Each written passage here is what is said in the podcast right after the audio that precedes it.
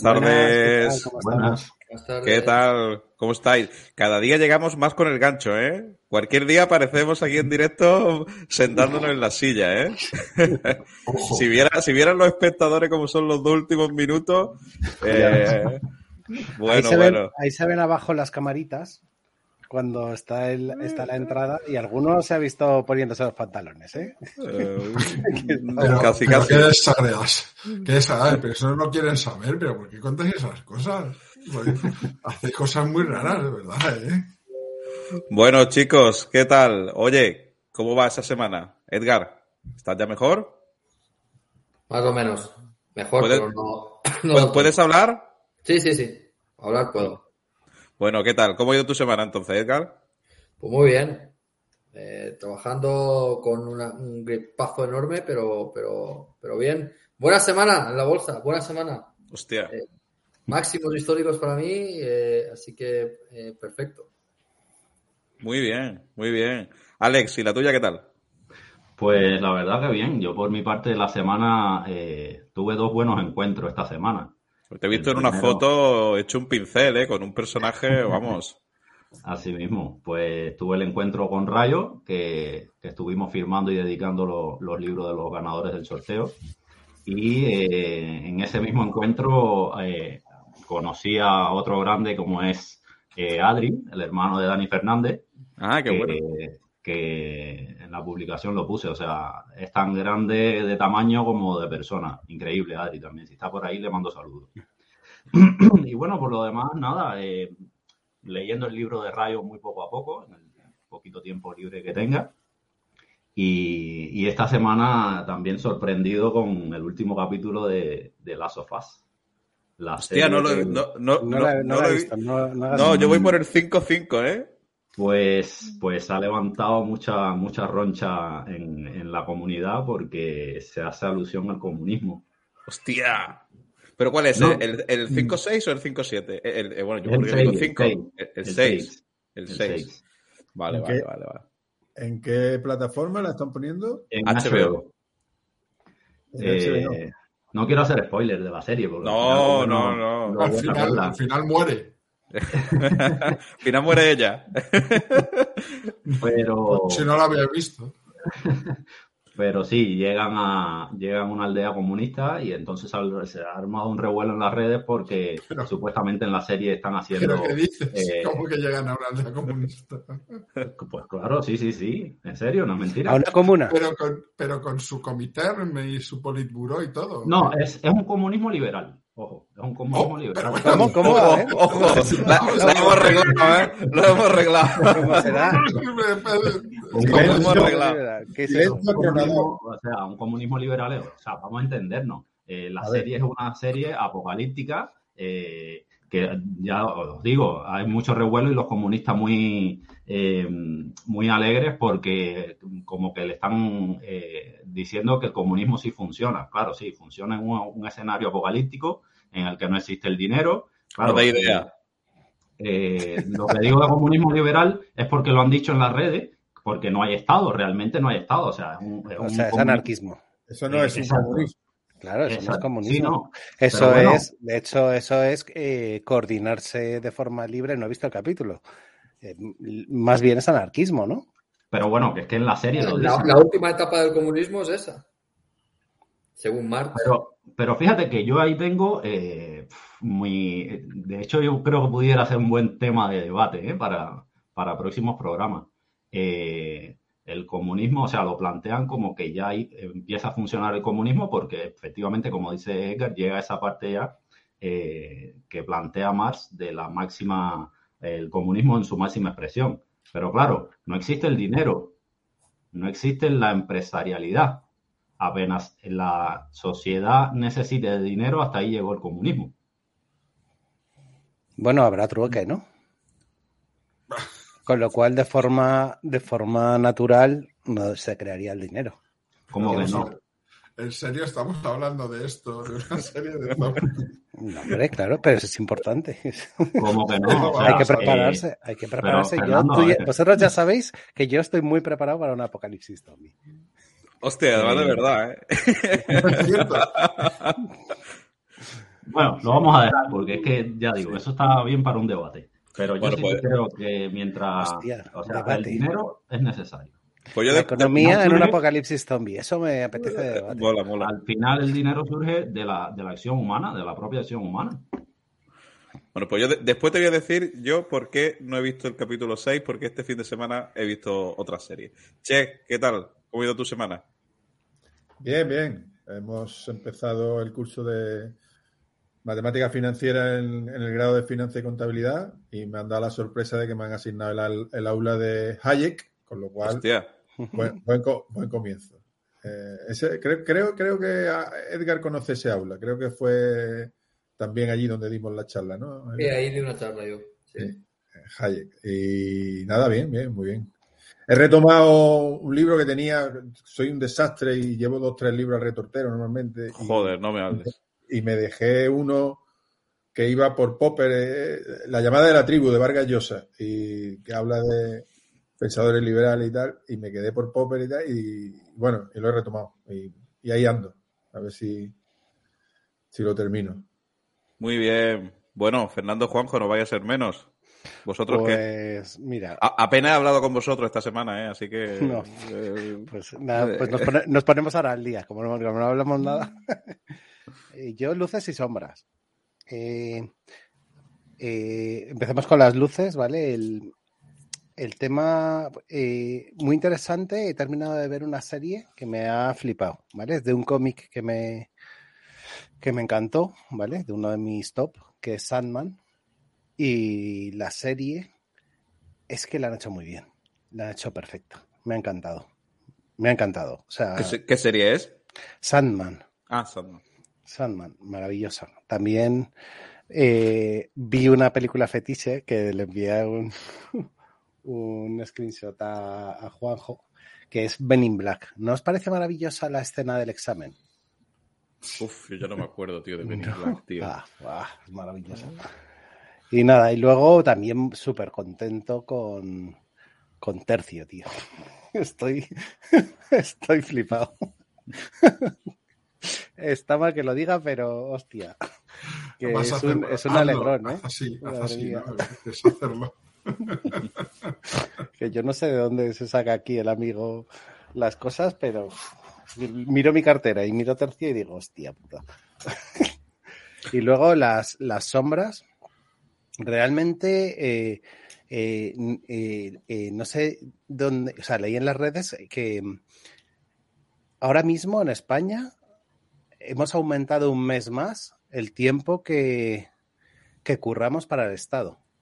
Esencialmente, para, pa- o sea, estamos hasta finales de julio trabajando esencialmente para que no nos metan en la cárcel. Y eso a mí me parece ya eh, pasando de rojo oscuro, vamos.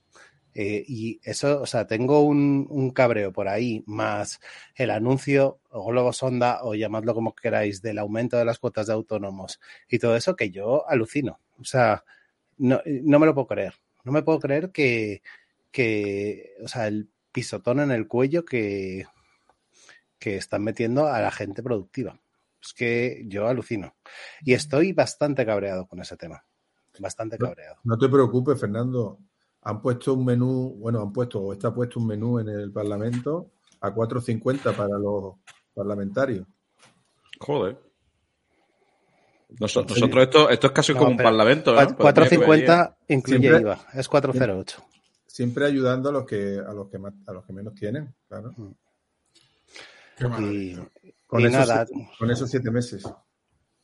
Bueno, Pues eso, estoy súper cabreado con ese tema, porque eh, también eh, estuve mirando eh, eh, lo que los comentarios que se hacían de la, de la presión fiscal hace un par de décadas y la gente estaba indignada por una presión de, del 30% y digo, hostia, mataría por eso. O sea, es que es alucinante, es, es alucinante lo que nos estamos tragando, es, es alucinante. O sea, es que de verdad, ¿eh? no puedo entenderlo. Estoy indignado. Juanjo, ¿nos alegras tú un poco? No, no, no, ¿Yo qué digo ahora? Es que, es que tenemos que ir a vivir a países serios. Aquí en Guatemala la presión fiscal es del 12,4%. Es un país Ñe, serio. Ñe, Ñe, Ya estamos. que es un país serio. Bueno, voy a hablar. Qué No cabrón. tendrás una Perdón. habitación libre, Edgar, ¿no? Aquí, vamos. Aquí no paga impuestos ni Peter. Ya estamos. Ni, ni Perry Manso. Madre de Dios. Pues yo, eh, mi semana, mi semana, pues eh, eh, aparte que, que me ha durado la decepción del All-Star de la NBA nuevamente toda la semana, ha sido terrible. Ha sido... Bueno, eso ya- muy enfadado por eso, Fernando. No, es, es terrible. Eh, sí que... ¿Qué ha pasado con el All-Star? Ah, ya es una broma, tío. Ya es una Porque son solteros contra casados, a ver a cuántos puntos llegan, no hay defensa, Ah, es vale. todo muy, muy extraño, ¿sabes? No, no se juega nada. Pero bueno, independientemente de eso, me estoy leyendo un libro que no tiene nada que ver con economía, finanzas e inversión, y no es por hacer publicidad, pero es maravilloso, que es este. La primera Ah. vez que lo pegué con la izquierda. Es un libro magnífico de Manuel Ibarrondo, sobre todo para gestionar una cosa que siempre, siempre tenemos, ¿no? Que es la gestión del miedo, principalmente. Y, la verdad que como exdeportista, este fue central, central del Rayo Vallecano. Empezó en el Atleti y tal, y la verdad es que lo recomiendo bastante y me parece un libro maravilloso. Hacía mucho tiempo que quería releérmelo. Son muy pesados los locos y se, lo, se los digo muchas veces que lo lean. Doy fe. Pero es verdad que es, que es una. Para mí me parece un libro que es maravilloso.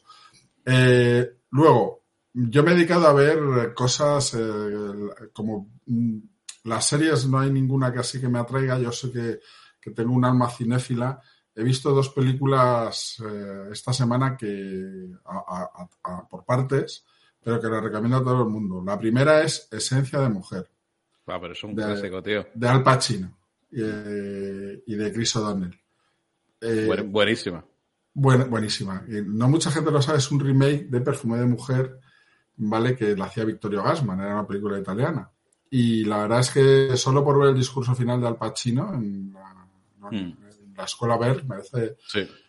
eh, merece la pena. Y luego, que porque ahí entra mi party freak, igual que Fernando, Hostia. ¿A- ¿Aquí Ojo, llega con cuidado. temor? No, no.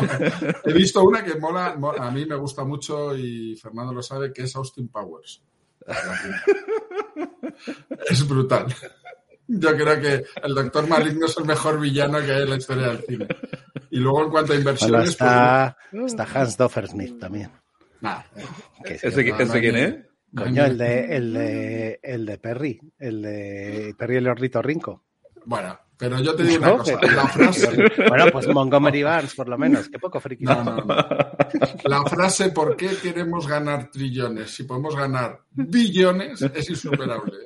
¿sabes? Entonces, eso tal. y en cuanto a inversiones, pues oye, viendo cómo Globo vuelve a la normalidad, ¿no? Global Atomic, ¿no? Que es una de las Hostia. grandes que llevo. Así que en eso y luego ya yo ya no me queda espacio para indignarme con todo lo que pasa off the record, Fernando. Lo veo, lo veo pasar como, como si fuesen las carreras de caballos. Bueno, pues yo no voy a ser menos y yo esta semana, más allá de todo lo que hemos trabajado en locos, temas de bolsa, etcétera, etcétera, me quedo con la enésima demostración del Madrid el martes. Fue la hostia, tío. Fue para mí la hostia, aunque ya no es noticia. Y ya mi, mi lado friki, fijaros que este fin de semana me dice mi mujer, oye, vamos a ver esta noche, ayer sábado, eh, un par de capítulos de una serie y a mí ya me dice española y digo, hostia. Y, y- pero bueno, que es Machos Alfa y es, mm, es graciosa, ¿eh? No sé si la habéis escuchado Es hablar. buena. No Yo sé si lo habéis escuchado hablar, pero es un poco de la situación que tenemos ahora con hombres, mujeres, el machismo, el tal, el que es, es muy curiosa y se dan cuatro personalidades de hombre con sus respectivas cuatro personalidades de mujer y es cuanto menos curiosa. ¿eh? Yo, mm, no es que va a ser una serie, vamos, no estamos hablando de, Breaking Bad, etc, etc, pero es por lo menos curiosa. Bueno, chicos, ¿vamos allá? Venga, vamos a ponernos serios. Venga. Dicho esa entrada, que se nos ha ido un poco de, de madre, esta entradilla, vamos ya con el programa que tenemos, que tenemos un programón. Edgar decía en Discord que iba a comentar Warner Bros. Discovery y Panoro Energy, y si le daba tiempo, Okeanis, y se ve que, que hemos tenido suerte. Vamos a empezar, como siempre, con el noticiero de Héctor Chamizo, donde va a repasar la actualidad Después tendremos nosotros que comentarla y ahí tendremos que hacer un recorte, ¿eh? porque no hemos ido de, de, de, mano hoy, así que ahí recortaremos un poquito. Y después, como os decía, habéis votado en Discord que Edgar comente los resultados de Warner Bros. Panoro y nos regala Okeanis. Después vamos a ver qué resultados hay la semana que viene. Vamos al rincón de locos de Wall Street y ojo al debate. ¿eh? Muy importante el debate. A ver, la pregunta no está puesta, no sabía cómo enfocarla. Yo la tengo en mi cabeza y la vais a entender todo. Que, oye, si queremos, ¿en qué piensa cada loco que se puede ganar pasta en las inversiones? A lo mejor alguien dice, oye, pues mira, Mm, invirtiendo en ese sector tal, o invirtiendo en compounder, o invirtiendo en apuestas asimétricas, o invirtiendo en una criptomoneda. Lo vamos a ver, ¿vale? Y como siempre, vamos a terminar con el QA. Así que vamos a empezar, como siempre, con actualidad de la semana. Vamos allá.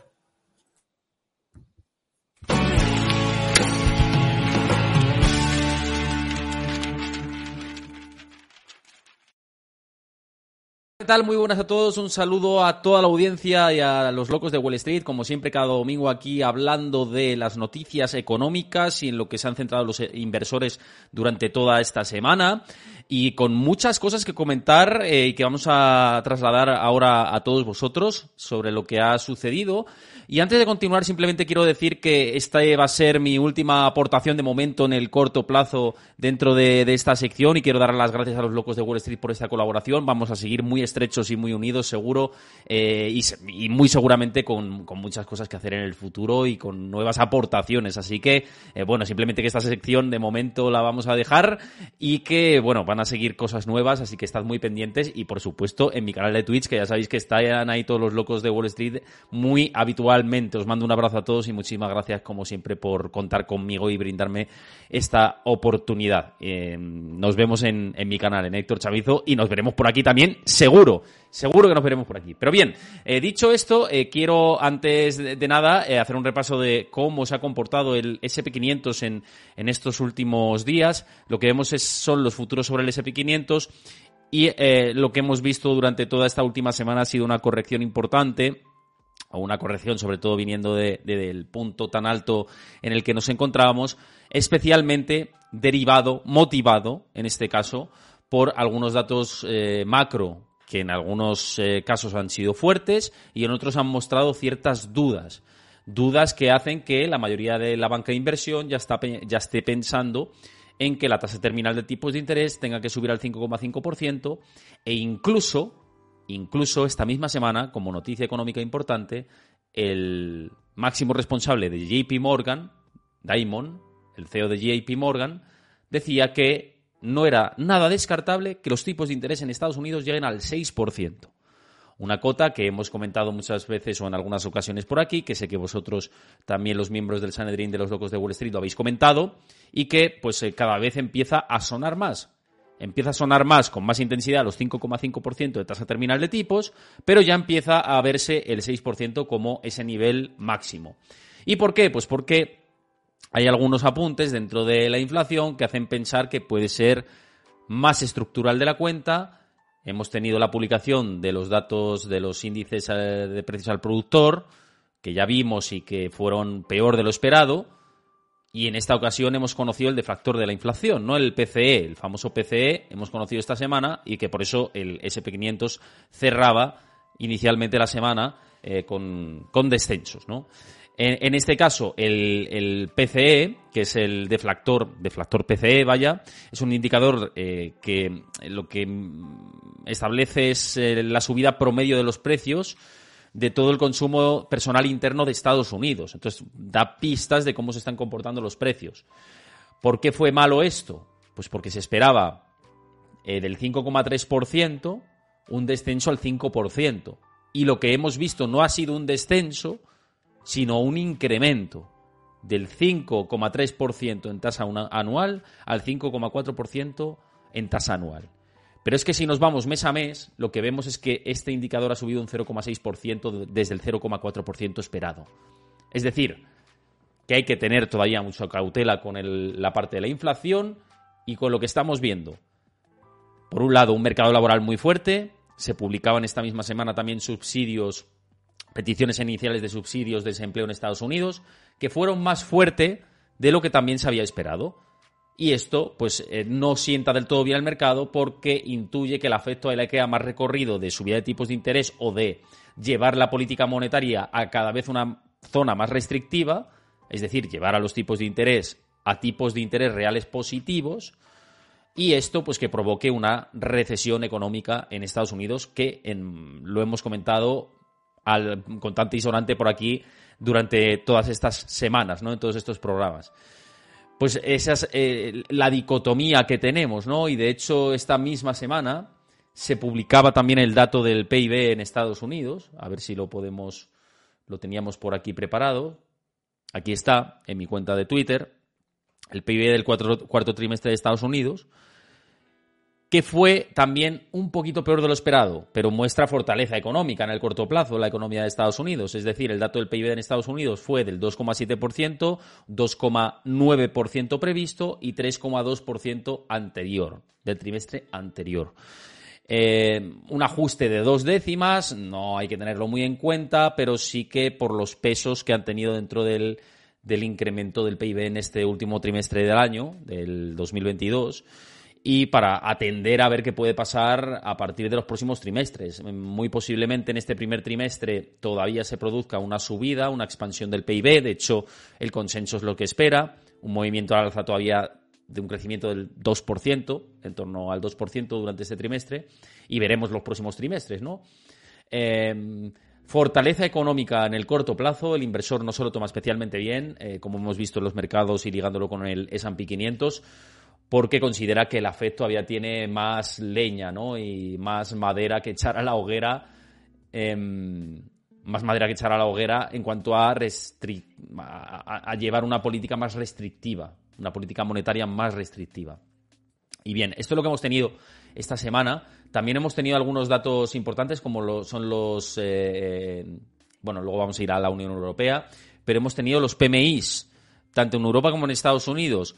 En Europa fueron un poquito mejor de lo previsto, los manufactureros siguen todavía en zona contractiva y los vemos aquí los de eh, los que tenemos de, Estados Unidos. Y eh, el de servicios sí que mejora. Ya vamos a zona expansiva. Esta fortaleza que estamos viendo en los datos del PIB se trasladan directamente en estas encuestas de los PMIs. Aunque, pues eso, la, manufactura sigue pesando bastante eh, del lado negativo. Y esto también hay que tenerlo en cuenta de cara a lanzar proyecciones y para ver lo que tenemos eh, por ver. Es otro de los datos que se miraban atentamente esta semana. ¿no? Y yéndonos a Europa, yéndonos a Europa, lo que hemos tenido ha sido un dato de, de PIB de Alemania peor de lo esperado, menos 0,2% se preveía que iba a ser este dato, es decir, que iba a estar en línea con el dato preliminar, y el ajuste ha sido no al alza, sino a la baja, menos 0,4% de contracción trimestral en Alemania. Y eso que no ha habido los problemas del gas que se esperaban que iba a haber en invierno, que ha sido un invierno cálido. Y pese a tener un invierno cálido, la contracción de la economía en, Alemania ha sido el dato definitivo peor de lo esperado. No sé si a vosotros os sorprende esto, a los que estáis aquí, eh, tanto a la audiencia como a todo el Sanedrín, y estos datos que hemos tenido, pues tanto de la inflación en Estados Unidos, con el PCE, el peor de lo esperado, bastante peor de lo esperado, y esto el mercado se lo tomó mal, como por supuesto también lo que vemos aquí con el Producto Interior Bruto de Alemania, porque Estados Unidos es un poquito peor, pero no en zona de recesión, ¿no? no en zona de contracción económica, como sí que hemos visto en Alemania, que sí que es claramente en zona de contracción económica. ¿no?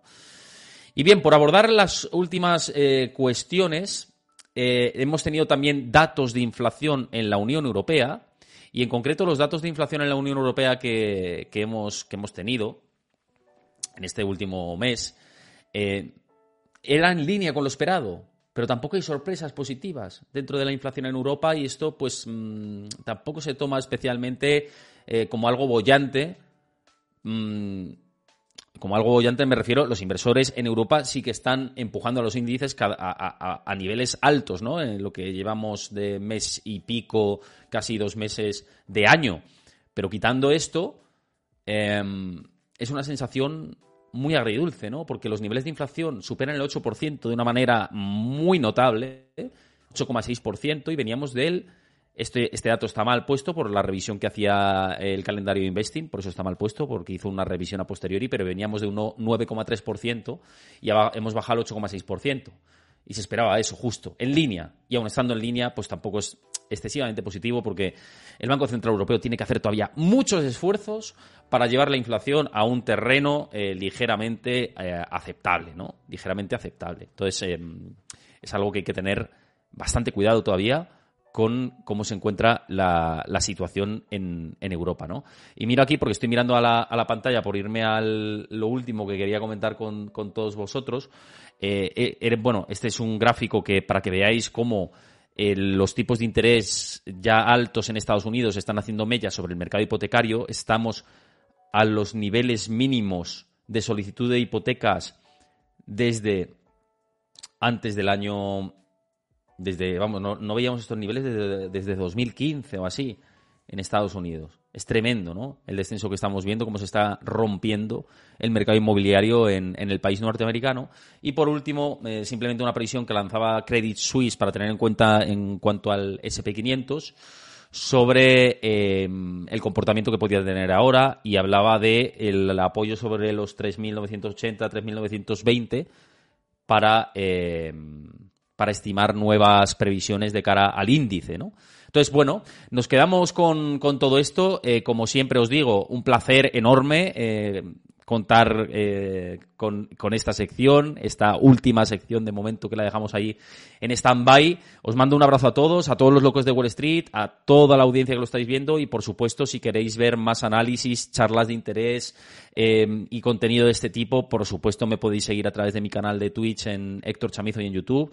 Eh, siempre cuando acabe el Sanedrín, por supuesto, ahora atended el Sanedrín que tenéis un contenido espectacular y luego me buscáis y me seguís por ahí y nos veremos por aquí seguro en más ocasiones. Así que nada, os mando un abrazo muy fuerte y nos vemos pronto. Hasta la próxima. Pues le damos las gracias, como no, a Héctor Chemizo, que ha sido un placer tenerlo con nosotros estas semanas, analizando la actualidad. Pero eh, hacemos ese corte porque se vienen cositas. Muy atentos a una sección que estrenamos la semana que viene. No digo nada. El que no se suscriba, pues corre el riesgo de perdérselo. ¿eh? Así que ya sabéis, porque ojito a lo que tenemos preparado para la semana que viene. Ya sabéis que siempre estamos intentando darle eh, mejoras al Sanedrín, eh, cosas que nos pedís, cosas que nosotros creemos que van a ser interesantes. Y viene una sección muy, muy chula. Y no miro a nadie. Así que, chicos, ¿qué os ha parecido lo que ha dicho Héctor? Estamos aquí dando vueltas a la tasa terminal, ¿verdad? 5,5, 6. Y antes de que me comentéis algo de eso, también, joder, hoy estoy un poco vendeburras, ¿eh? También os digo que muy atentos al canal, porque esta semana vamos a sacar un vídeo donde vais a ver eh, dónde deberían estar los tipos. ¿Vale? Pero bueno, eso será martes, miércoles. Atentos a sus pantallas. ¿Qué os parece, chicos? 5, 6%, ¿dónde se quedará la tasa terminal? Todo a la vez, ¿no? ¿eh? Pues depende, depende de cómo evolucione la, inflación. Algunos analistas esta semana ya han presentado como retoques a sus estimaciones, estimando la tasa terminal en un 6,5% y la mínima en un 5,75%. O sea, objetivo 6,5, mínima 5,75, eh, por encima de lo que el mercado eh, está esperando ahora, ¿no? Eh, todo, lo dicho, todo depende de cómo evoluciona la, inflación subyacente, porque la general es que está muy afectada, lo hemos dicho muchas veces, por los precios de, la energía. Y hemos tenido la suerte, la gran suerte de tener uno de los inviernos más calientes de las últimas décadas. caso específico de, Europa, los, los inventarios de gas están muy, muy por encima en esta época del año de lo que normalmente eh, eh, estarían. Y aún así, el precio del gas está en 50 eh, euros del kilovatio, que es muy alto, A pesar de la gran cantidad de, reservas. Eres, un desagradecido, ¿verdad? Que hemos acumulado, ¿no? o sea. Mira, ha sido todo gracias a Alemania y las políticas ESG. Seguro. Claro, seguro. pararon las centrales, las centrales nucleares y han tenido que quemar carbón y eso ha provocado pues calentamiento global, lo cual hemos pasado un inviernito calentito y ya está. Ya está, Hostia, pues- Y así lo han hecho por nosotros.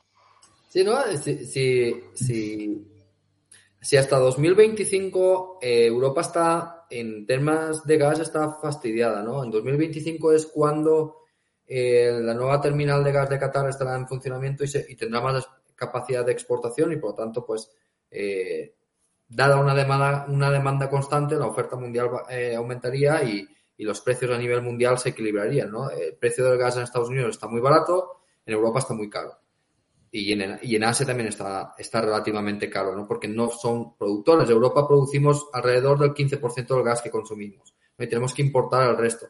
Hemos tenido la suerte de, eso, de que ha habido destrucción de demanda por dos razones. Primera, la industria, ¿vale? Eh, la industria ha sufrido en Europa este año con respecto al año anterior.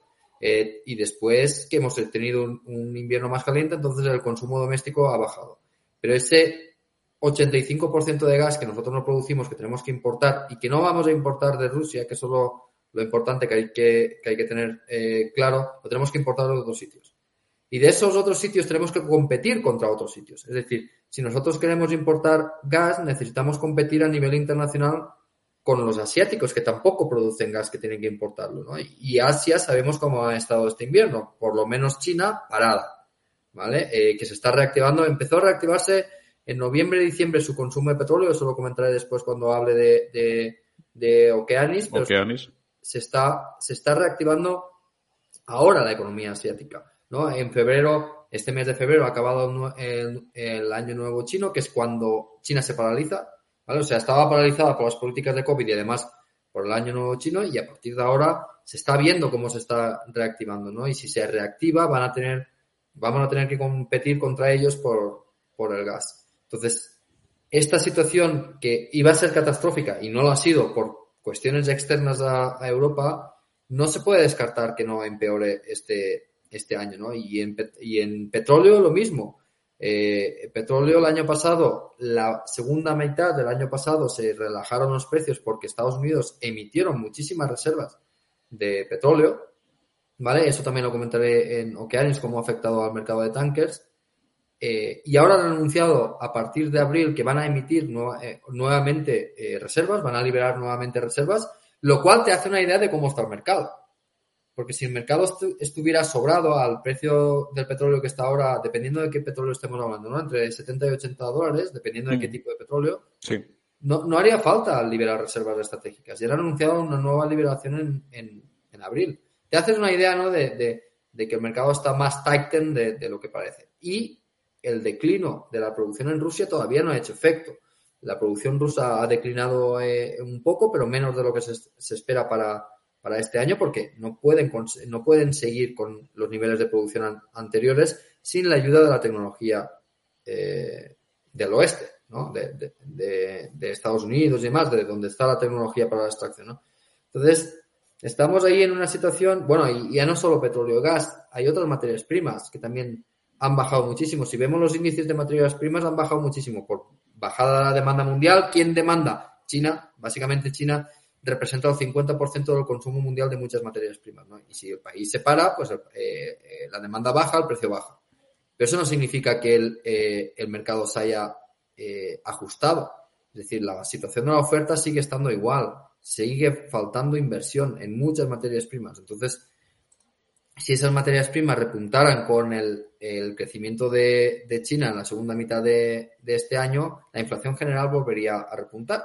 Si eso pasa, ¿no? Entonces, yo lo que digo es que no hay que fijarse tanto en la inflación general, que es muy volátil, que ahora ha bajado por el precio de las materias primas, después puede volver a repuntar, pero sí que hay que fijarse en la inflación subyacente, que no baja. No está bajando en Estados Unidos, de hecho 2022 cerró por encima de 2021, no está bajando en España, que aumenta mes a mes, eh, y ahí es donde está el peligro, y ahí es donde eh, los bancos centrales van a actuar. Y más en Estados Unidos, que Estados Unidos está fuertísimo, el mercado laboral está fuerte, la economía está fuerte, eh, hay muchos mensajes negativos, como por ejemplo del inmobiliario en Estados Unidos, bullshit. O sea, los inventarios de casas en Estados Unidos siguen bajando. eh, algunos productores de casas, o sea, los constructores de casas como LG Homes han dicho que durante estos meses de enero, febrero han multiplicado por dos las ventas semanales de casas con respecto al último trimestre del año pasado. Ya, eh, hay muchos signos de que la economía está muy bien, sobre todo en Estados Unidos. Entonces, las tasas de interés deberían subir mucho más de lo que están subiendo ahora. Y estos indicadores siguen así, que, eso puede cambiar, que todo esto que estoy diciendo puede cambiar, de un trimestre para otro puede cambiar. Pero si estos indicadores medio adelantados que, que estamos viendo siguen este camino, las tasas de interés van a tener que subir mucho. Yo, fijaros, si os parece, vamos a cerrar esta sección con una pregunta que le lanzo directamente a Che. Y, Che, te pongo en un brete, ¿no? Pero yo creo que ahora mismo la mayor cuestión que tenemos, la mayor interrogante, es si veremos, eh, o una de las mayores interrogantes, si veremos lo que pasó en la década de los 70 de el doble pico de inflación. Obviamente no tienes una bolita de cristal, ¿no? Si no, esto haría en consecuencia, pero, pero ¿qué piensas, Che? Bueno, ya hablamos un poco en el vídeo que vamos a abrir esta semana, ¿verdad? Y lo hablamos con, la fórmula que oficiosamente utilizan los bancos centrales para fijar los tipos de interés y cómo funciona. Y hacemos una comparación con precisamente con esas, con esas fechas y se parece mucho, se parece mucho. Eh, eh, si os fijáis en la gráfica cuando salga el vídeo, veréis cómo hay como una pequeña bajada de la inflación, los mercados se lo toman como que ya se ha conseguido y rápidamente tuvieron que rectificar porque no se había conseguido.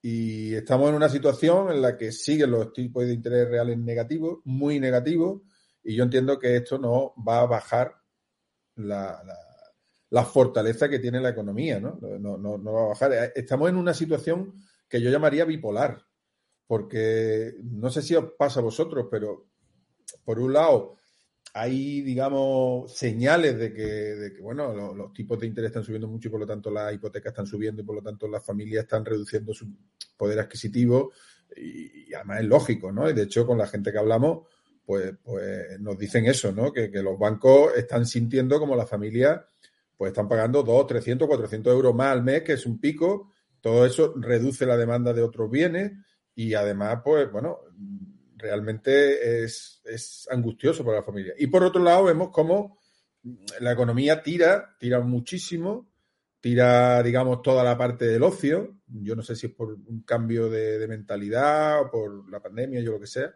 pero la, la, economía tira muchísimo, el empleo tira, el empleo tira. También puede ser producido también en parte por, por, la, por el cambio de mentalidad y en parte por, por, unas ayudas que se han ido, digamos, porque ya sabéis que no hay nada más permanente que algo temporal, ¿no? Sobre todo en las medidas económicas. Entonces, se quedan enquistadas ahí, bueno, y la gente al final eh, tampoco tiene mucho incentivo para, para, para trabajar, ¿no? Eh, entre que no tiene mucho incentivo, entre que la pandemia le ha cambiado la mentalidad y de que carpe diem, pues no sé, vivimos en, yo, yo entiendo que vivimos un momento, momento raro, ¿no? Pero en definitiva, eh, el gap que hay entre tipos de interés, eh, un crecimiento del PIB bastante fuerte y tal, hace que inevitablemente los tipos de interés tengan que seguir subiendo. Y, ¿Y por qué no lo hacen, digamos, más drásticamente? Pues porque no quieren asustar, ¿no? Fijaros que esta tasa terminal, que todo el mundo se le llena la boca de la tasa terminal, ¿qué, significa tasa terminal? Que hace unos meses era el 4, después era el 4,5, el 5, el 5,5, el 6, el 6,5, el 7. Parece que como nos, que nos van callando, ¿no? Pero hasta que no consigamos que el, el tipo de interés refleje la inflación como mínimo, que no solamente tiene que reflejar la inflación, os recuerdo que el tipo de interés refleja la preferencia temporal del dinero, refleja eh, la inflación, la pérdida de poder adquisitivo y, refleja incertidumbre, que además hay más incertidumbre, todas esas variables tienen que estar reunidas en el tipo de interés. Y, solo con la inflación ya está por debajo, o sea, no tiene sentido. Bueno, pues vamos a dejarlo ahí, efectivamente, Che. Eh, muy atento esta semana porque yo creo que es muy chula la píldora que hemos preparado, que ha preparado Che, sobre precisamente esa fórmula de Taylor, dónde deberían estar los tipos, dónde están, y yo creo que más de alguno de vosotros vaya a alucinar. Lo dicho antes, suscribiros, no quedéis eh, sin enteraros de ninguno de los vídeos que subimos al, al canal durante la semana. Y vamos a pasar ya, si os parece, a la sección eh, de Edgar, donde nos va a hablar, como todas las semanas, de mercados financieros y en concreto nos va a analizar los resultados de tres empresas. Los resultados de Panoro Energy, los resultados de Warner Bros. Discovery y los resultados de eh, Okeanis. Tres empresas muy distintas, pero tres empresas que están eh, muy en el candelero. Así que, si os parece, vamos allá. Mercados financieros.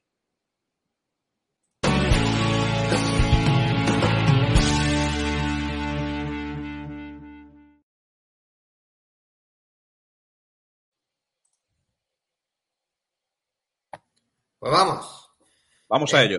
Empezamos con eh, Warner Bros. que ha presentado resultados esta semana y han sido unos resultados que a mí particularmente me han sorprendido en el lado positivo porque sí que es cierto que la compañía ha cumplido con su guidance, o sea, no ha sorprendido a nadie, pero a mí sí porque no creía que fueran capaces de cumplir su guidance en la generación de caja en el último trimestre, ¿no? Porque ellos tenían un guidance de generar eh, un free cash flow para todo el año de 3.000 dólares, de 3.000 millones de dólares y para eso les faltaba que en el último trimestre generar 2.000 y pico millones. Y lo consiguieron, ¿vale? Por eso a mí me sorprendió eh, gratamente. Eh, al mercado parece que, que no tanto, por, por, lo dicho, porque era el guidance que había dado de la empresa y al final lo que han hecho es, es cumplir, pero ha sido bastante, bastante impactante y cualquiera que tenga una tesis de Warner Bros. la tiene que actualizar con la última presentación de resultados, que de hecho es lo que yo estoy haciendo con, eh, de hecho lo voy a hacer con uno de, de los expertos de, de, de, Locos, que es Manuel Rujano, que me, va, me, me, ayuda en este tipo de empresas porque él sabe muchísimo sobre, sobre ellas y creo que está por aquí, por el chat, así que supongo que comentará sobre Warner Bros., que es muy interesante. Y pasando a los mensajes claves de la empresa de esta presentación de resultados, pues bueno, ingresos del cuarto trimestre de 11.000 millones de, dólares, un decrecimiento del 9% ajustado por efecto divisa. Es decir, el decrecimiento en ventas es mayor, lo que pasa que hay, para hacerlo bien hay que ajustar por efecto divisa, ¿no? Si el dólar se le revaloriza, entonces todas las ventas que sean en otra moneda, pues como ellos presentan en dólares, pues se ve perjudicado, ¿no? Pero hay que excluirlo del efecto divisa para hacer pues un análisis más comparable, ¿no? El EBITDA ajustado al cuarto trimestre, y estoy hablando ahora todo el rato del cuarto trimestre, ¿eh? de 2.603 millones, un decrecimiento del 2% año sobre año, ajustando por divisa. Ya, en un principio ya te haces una idea de, cómo está haciendo la, qué está haciendo la empresa desde la fusión a, a principios, mediados de, del año pasado con Discovery, ¿no? Crece, decrecen más las ventas que el EBITDA, lo cual significa que se están reestructurando, es decir, están disminuyendo los costes, a pesar de que en ciertos segmentos están aumentando los costes, que de eso hablaremos después, eh, comentando segmento por segmento. Caja de las operaciones generadas en el cuarto trimestre, tal como os dije, que me sorprendió, 2.600 millones de caja generada solo eh, de operaciones en el cuarto trimestre y un free cash flow de 2.482 eh, millones. En un solo trimestre, yo le animo a la gente que mire cuánto free cash flow genera Netflix en un año, que es mil millones. ¿Vale? Y, y ajustando por eh, compensación en acciones a los accionistas, a los directivos, mil millones. Warner Bros. en un trimestre, 2.482. Y ahora os animo que miréis la cotización de Netflix versus la de Warner Bros. ¿Vale? Suscriptores plataforma de Direct to Consumer, que es HBO Max y, y Discovery se han incrementado en 1,1 millones hasta los 96,1 millones, ¿vale? Que han cerrado en eh, eh, así el año 2022. Hay que comentar que Warner Bros. Discovery tiene varias plataformas y, HBO Max y Discovery se van a fusionar en esta primera mitad de, del año. De, de, hecho, en abril van a hacer un, una especie de Investor Day en el que van a hablar sobre esta fusión ¿no? de las dos plataformas. Aquí en Europa tardaremos más en verlo porque primero la fusión se llevará a cabo en Estados Unidos, después irá a LATAM y ya seguramente el año que viene, no este año, lo veremos en, en Europa, ¿vale? La fusión de esas dos plataformas. Incremento de las sinergias que han, identificado hasta 4.000 millones desde los 3.500 millones que dijeron en el trimestre anterior, en el tercer trimestre de 2022, y 3.000 millones que anunciaron pues a mitad del año 2022, cuando se fusionaron con Discovery, ¿no? O sea, han aumentado las sinergias que han identificado. 4.000 millones. Cuatro veces el free cash flow que genera Netflix. ¿Vale? y lo siento si comparo todo con Netflix, pero es la más cara de, de- de- del sector y con quien te tienes que comparar, creo yo. Y además la líder en suscriptores de- de- del sector, no en calidad de, de empresa. Han repagado en este cuarto trimestre 2.300 millones de, de deuda y se colocan con un apalancamiento de cinco veces. Este apalancamiento de cinco veces lo van a reducir a cuatro veces en 2023 con una combinación de pago de deuda, creación de caja y aumento del EBITDA. Y para 2024 ya esperan estar en investment grade, que sería 2,5 veces, tres veces. ¿vale? Lo, que no es preocupante el apalancamiento de esta, de esta, de esta empresa. Después hablar- hablaremos de la situación de la deuda, pero no es nada preocupante a pesar de que si miráis las cuentas decís, oh, qué cantidad de deuda tienen, que es muchísima. Pero no es preocupante y después veremos por qué. Y ahora vamos a- al análisis de los segmentos, ¿vale? Empezaremos con el segmento de, estudios, el propio nombre indica, son los estudios de, de- producción de, películas, básicamente. Lo que podemos ver es que eh, este segmento tiene dos líneas principales de ingresos, distribución y contenido. ¿Vale? Los ingresos por contenido decrecieron un 24% si lo ajustamos por eh, divisa. Básicamente debido a menores licencias de televisión y menores ventas por videojuegos, ¿vale? Las ventas de videojuegos y ventas de entretenimiento en general fueron menores por la extraordinaria demanda del año anterior debido al COVID. Es decir, o sea, no es que no es que están haciendo, lo están haciendo peor, sino el 2021 fue muy potente por la gran cantidad de entretenimiento, de demanda de entretenimiento y videojuegos que hubo por el COVID, ¿no? Y este año, 2023, van a mejorar mucho. Por ejemplo, han sacado uno de los videojuegos más, más, más vendidos de la historia, que es Hogwarts Legacy. El, el videojuego de, de Harry Potter es suyo, ¿vale? Entonces, este año veremos cómo en este segmento lo va a hacer mejor. Eh, decimos que han, han decrecido las ventas un 24%, ¿vale? Vamos a ver eso por contenido, vamos a ver qué ha pasado con los COX. Pues los COX han decrecido un 19%, ¿vale? Eh, ¿Por qué? Por menor inversión en contenido y menores fees relacionados con las licencias de televisión. Gastos generales han decrecido un 24% por menor inversión en marketing y por lanzamiento de menos películas. Es decir, o sea, sacan menos películas, entonces tienen menos ingresos, pero también tienen menos gastos de, de marketing. Pero al final lo que cuenta es el EBITDA ajustado que ha decrecido un 34%. Esto es debido, pues eso, que en 2021 fue una época muy buena para los estudios, 2022 ha sido débil, 2023, 2024, 2025 eh, podría ser muy buena con la cantidad de películas que van a lanzar eh, eh, estos años. Y para eso, si está Manu por, eh, por el chat, por favor que diga la cantidad de IP que tienen preparadas para sacar. Yo os voy a decir dos cosas que me han emocionado. Primero, que van a sacar películas del Señor de los Anillos. Sabéis, si os gusta la saga, sabéis que Amazon ha sacado una serie, pero los derechos del Señor de los Anillos los tiene Warner Bros. y van a sacar películas. Y no solo van a sacar películas de Señor de los Anillos, van a sacar películas de Harry Potter. ¿Vale? O sea, muy, muy interesante las IP. Yo me centro en esas dos, que son las que más, son las que más me, me, eh, me gustan, ¿no? Pero hay muchísimas más. Pasemos al segmento de Network. Network es la televisión, televisión por cable, ¿vale? Estudios es eh, los estudios cinematográficos, Networks, televisión por cable. Aquí tienen tres fuentes de ingresos principales. Publicidad, distribución y contenido. Vamos a ver cada uno de ellos. Las ventas por publicidad han decrecido un 14%, ajustado por divisa siempre, debido a las menores audiencias y mercado de publicidad débil. Esto que, que, dice Warner Bros. sobre la publicidad lo ha dicho absolutamente todos los que tienen ingresos de publicidad. Porque el competidor de, Warner Bros. no es solo otras televisiones por cable y otros servicios de streaming. Un competidor de Warner Bros. es Google, es Facebook, es Instagram, es YouTube, es Twitch. ¿Por qué? Porque es al final publicidad. Es decir, las empresas pagan por publicitarse en aquellas plataformas o en aquellos servicios que tengan demanda, ¿no? Todo el mundo ha bajado sus ingresos de publicidad. Lo que sí que te dice también todo el mundo, si miráis las presentaciones de resultados de Google, de Meta, todo, todo, todos dicen la segunda mitad de este año, de 2023, pinta que va a recuperar el mercado de la publicidad. Ventas de distribución, ¿vale? Eh, crecieron un 2%, ajustado por efecto de divisas, debido a las pérdidas de suscriptores de Pay TV, ¿vale? De televisión por cable, y menores ventas por afiliados de eh, Europa. Es decir, la, eh, la distribución de, de, de, de, estos contenidos, ¿no? Eh, los suscriptores que tienen de Pay TV. Después, ventas por contenido se incrementaron un 7% ajustado por efecto de vista debido al aumento de ventas de tercero de contenido. Y este es un punto súper, súper, súper importante mm, de Warner Bros., pero no solo Warner Bros., porque también Paramount eh, Global también dice lo mismo.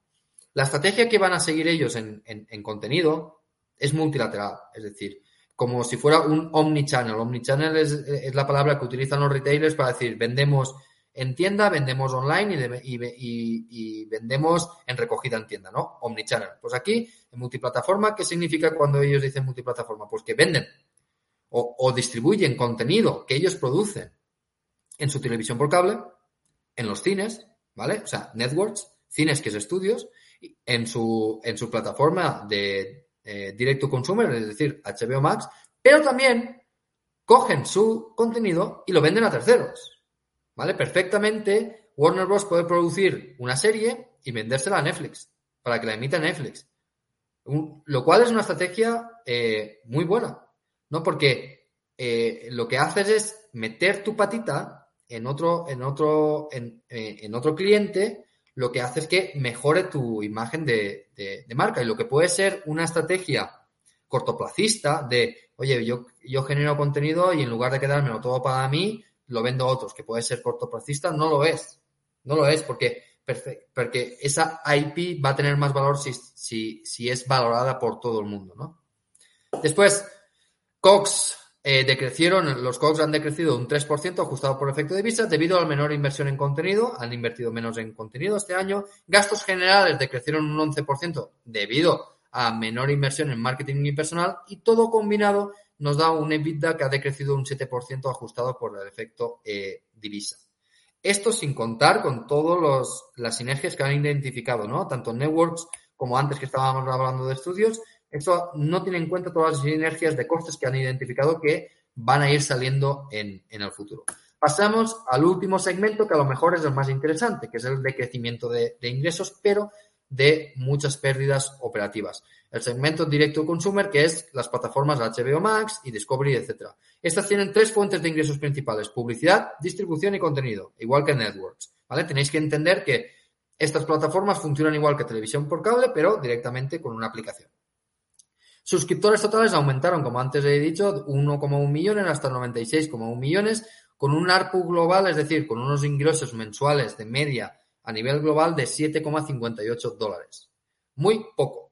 Hay que, hay que tener en cuenta que en Estados Unidos, que es donde son fuertes, es alrededor de los 10 dólares mensuales, pero si cogemos el mercado global son 7,58 dólares. Tienen mucho margen de subida de precios para una plataforma que, como todos sabéis, aquellos que sois suscriptores, tiene muchísima más calidad de contenido que otras.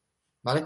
Ingresos por, publicidad han aumentado un 75% debido al incremento de suscriptores en, con aquellos planes de publicidad. Warner Bros. fue la primera en identificar que tenían que hacer esto, ¿no? De, de meter la publicidad en sus plataformas de streaming. ¿Por qué? Porque segmentaban el mercado mejor por aquellos que soportaban la publicidad porque están dispuestos a pagar menos y aquellos que no soportan la publicidad y están dispuestos a pagar más. Pues ese segmento de publicidad ha aumentado un 75% año sobre año. Ingresos por distribución han aumentado un 2%, ¿vale? Debido al aumento de suscriptores, aún a pesar de la disminución de ingresos por ventas mayoristas. Eh, Warner Bros. desapareció de la oferta de Amazon Prime y ha vuelto en diciembre, ¿vale? Por eso en parte se ve como eh, no han aumentado los ingresos todo lo que deberían aumentar. Ingresos por contenido aumentaron un 28% ajustado por efecto de visa debido a un mayor licenciamiento de contenido de HBO, es decir, licencias a terceros. El producto que está en HBO, la plataforma de HBO, que se vende a terceros, ¿vale? Para sus plataformas. Y Cox se ha incrementado un 6% por una mayor inversión en contenido. Ya la compañía ha dicho que han llegado a un punto de inversión en contenido que con el que se sienten cómodos. Entonces, mm, deberíamos ver cómo los ingresos aumentan mucho más que los COX a partir de ahora. Después, gastos generales han decrecido un 42% por menor gasto en marketing, pero cuidado, ese gasto en marketing va a aumentar en la primera mitad del año con el lanzamiento y la segunda mitad con el lanzamiento de la plataforma combinada y después para estabilizarse en 2020 24. El EBITDA ajustado ha mejorado en 511 millones, colocándose en negativo 217 millones. Es decir, el cuarto trimestre del año pasado generaron un EBITDA negativo de 700 millones y ahora han hecho un EBITDA negativo de 200 millones. Un, un- una mejora sustancial. De hecho, esa mejora de 500 millones la proyectan también para el primer trimestre de 2023, por lo cual en el primer trimestre de 2023 ópticamente estarán en break-even, pero dejarán de estar en break-even. Eso lo comentaremos después. Vamos a ver los resultados anuales, ¿vale? Hemos visto los resultados trimestrales, pero ya se ha acabado el año. Vamos a ver los resultados anuales. El EBITDA ajustado de estudios se incrementó un 8%, ¿vale? El EBITDA ajustado de networks decreció un 7% y el EBITDA ajustado de direct to consumer decreció en 198 millones. Todavía los tres primeros trimestres del año fueron muy intensivos en gastos y, y el EBITDA ajustado bajó hasta los eh, eh, 1.600 millones en negativo. Este, este segmento, que es el que más ha mejorado en los últimos trimestres, como ya hemos visto, el cuarto trimestre de- del año ha mejorado muchísimo. Se espera, como he dicho, que entre en break-even en el primer trimestre de 2023 para después volver a entrar en pérdidas en el segundo trimestre de 2023 y recuperar en el tercero y cuarto. Al final, para el año 2023 más o menos va a estar en break-even, es decir, en cero generación de, de, de EBITDA. Y para 2024 lo que proyecta la empresa es generar mil millones de EBITDA. Fijaros el cambio en tan solo dos años, de perder 1.200 millones a generar 1.000 millones. Eso ya es, solo teniendo en cuenta eso, en dos años es 2.200 millones incrementales de, de, de. Solo eso, solo eso, sin tener en cuenta reestructuraciones ni nada, ¿vale?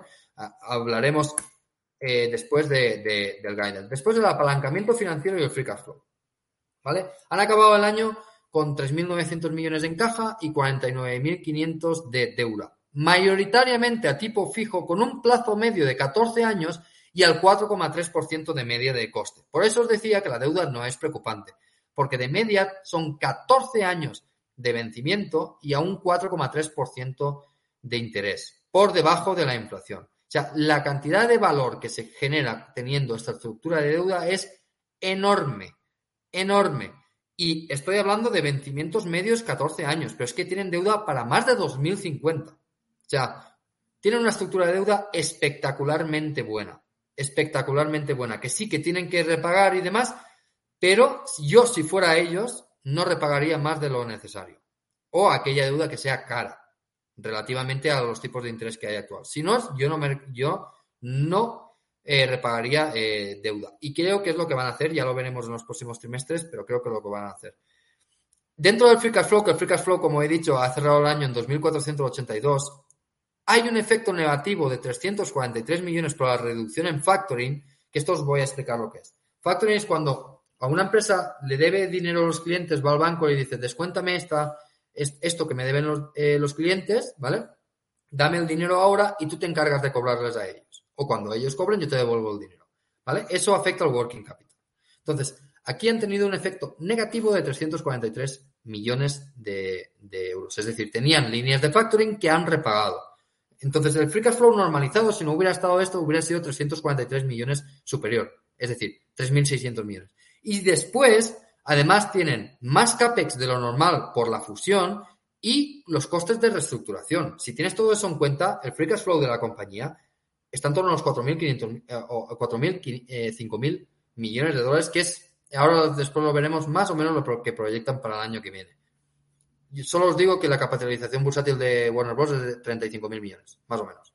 ¿Vale? La capacidad de generación de caja es muy superior a la actual.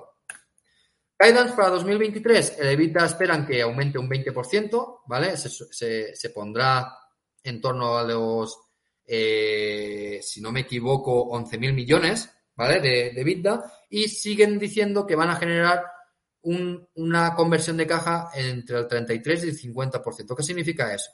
Pues que van a generar de free cash flow con respecto al EBITDA van a generar unos 3.500, entre 3.500 y 5.000 millones de free cash flow que debería estar más cerca de los 5.000 millones, ¿vale? Por todo lo que os he dicho. Pero eh, para el año que viene van a tener 1.000 millones de gastos de reestructuración. Entonces, el free cash flow que declararán, aunque el normalizado sea 5.000, estará por en torno a 4.000, 4.000 y algo, ¿vale? Para el año eh, que viene.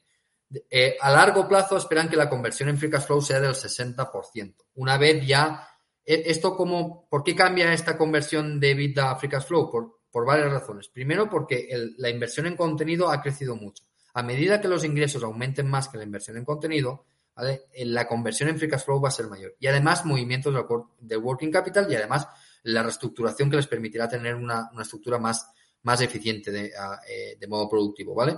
Entonces, solo, solo con que cogiéramos el guidance de vida del año que viene y le aplicáramos eh, una conversión a free cash flow del 60%, ya nos da una cantidad de caja que va a generar la empresa espectacular.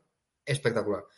Eh, una cantidad de caja que es unlevered, ¿no? Habría que calcular el levered, ¿vale? Para ver qué va al accionista, pero vamos, ya os digo yo que por los números preliminares que he hecho y estoy avanzando en ellos es muy, muy, muy importante. Después, eh, sinergias. 2.000 millones más de sinergias para 2023 eh, de lo que habían estimado tan solo hace unos seis meses.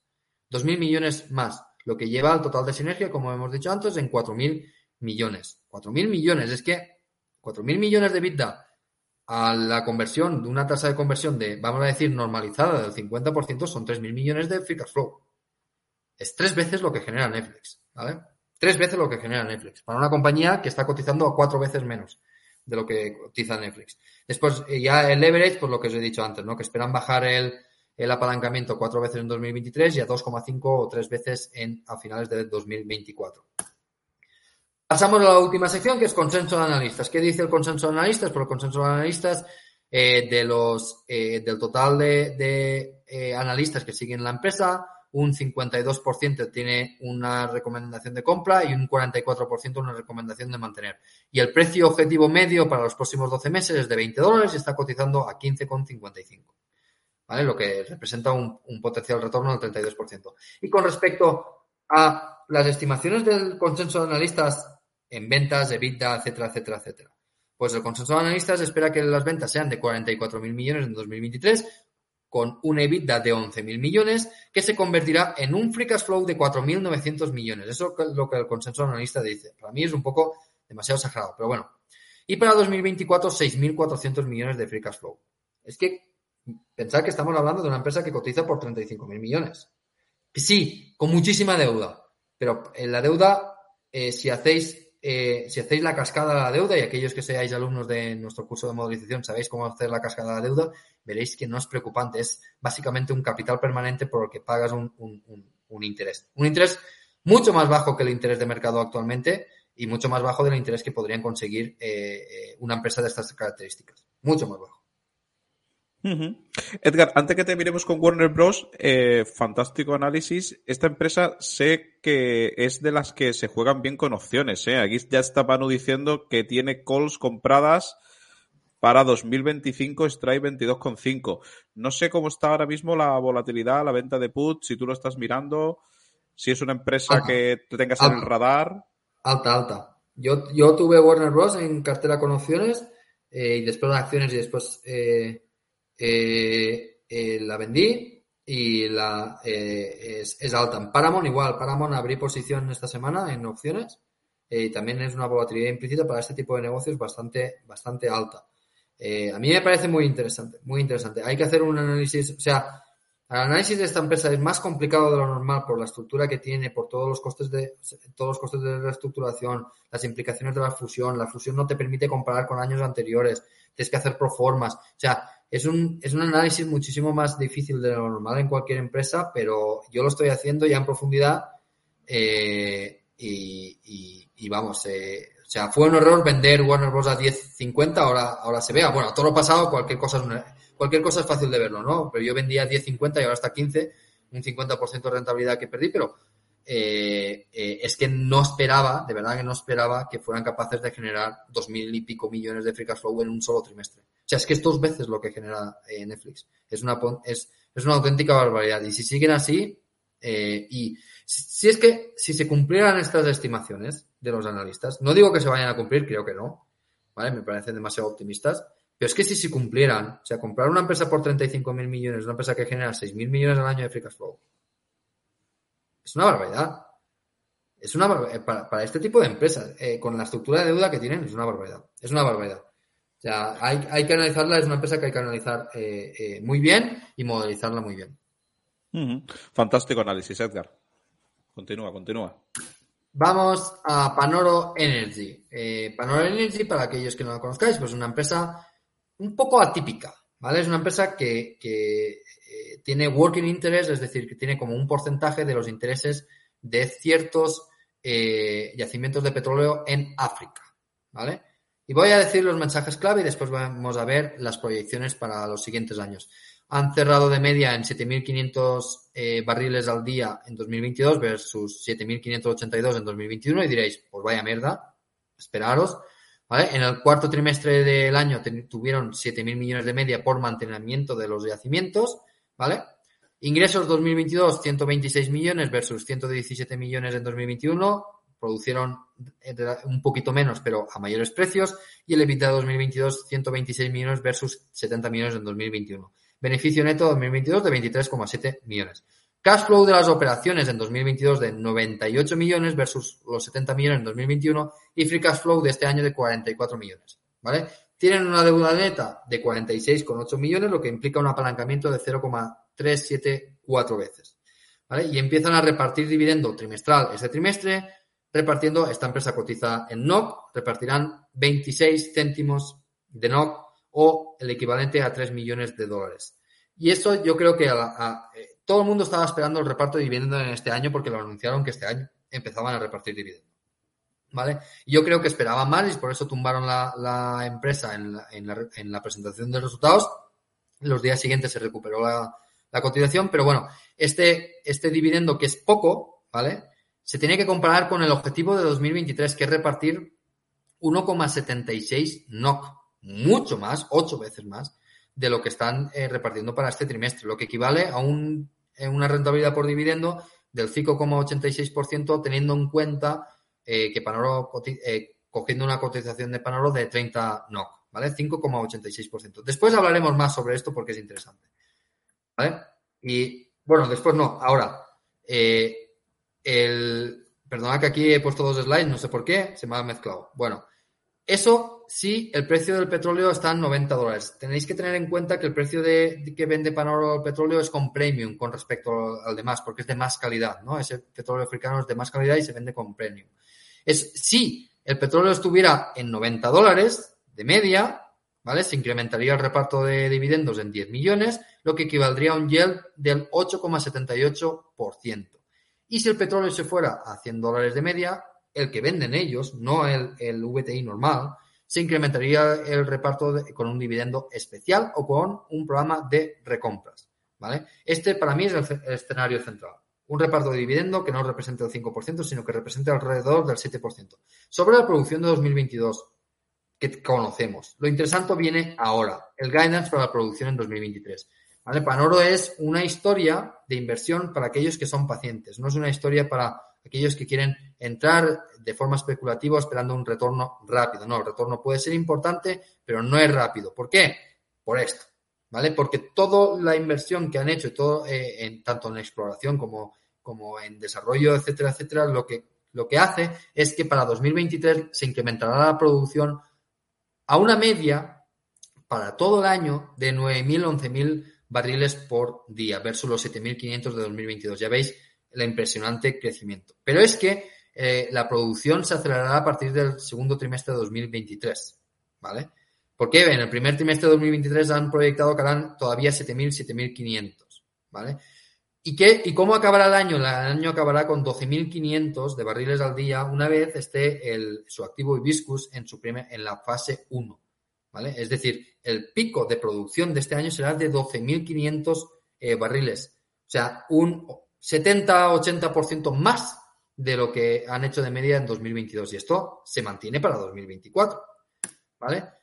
Crude liftings. Esto es súper importante porque es que cuando un inversor normal mira la presentación de resultados trimestre por trimestre de, de Panoro, ve cosas muy extrañas. Y es que el reconocimiento de ingresos de Panoro eh, tiene mucha estacionalidad la mayoría de los ingresos se reconocen en el tercer trimestre y en el cuarto trimestre. Y la mayoría de caja se genera también en esos trimestres, ¿vale? Entonces, el dividendo trimestral se incrementará mucho a partir de la segunda parte del año, que es cuando, cuando de verdad generarán eh, eh, ingresos, ¿vale?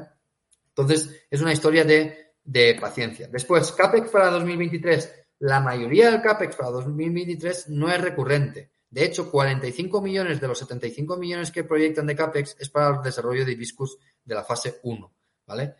y en 2023 ta- eh, no tendrán CAPEX de exploración, pero sí en 2024, y esto también es importante saberlo, han sido galardonados con el 56% de interés en un bloque en Guinea Ecuatorial y con el 12% de, in- de- de interés en otro bloque en Guinea Ecuatorial.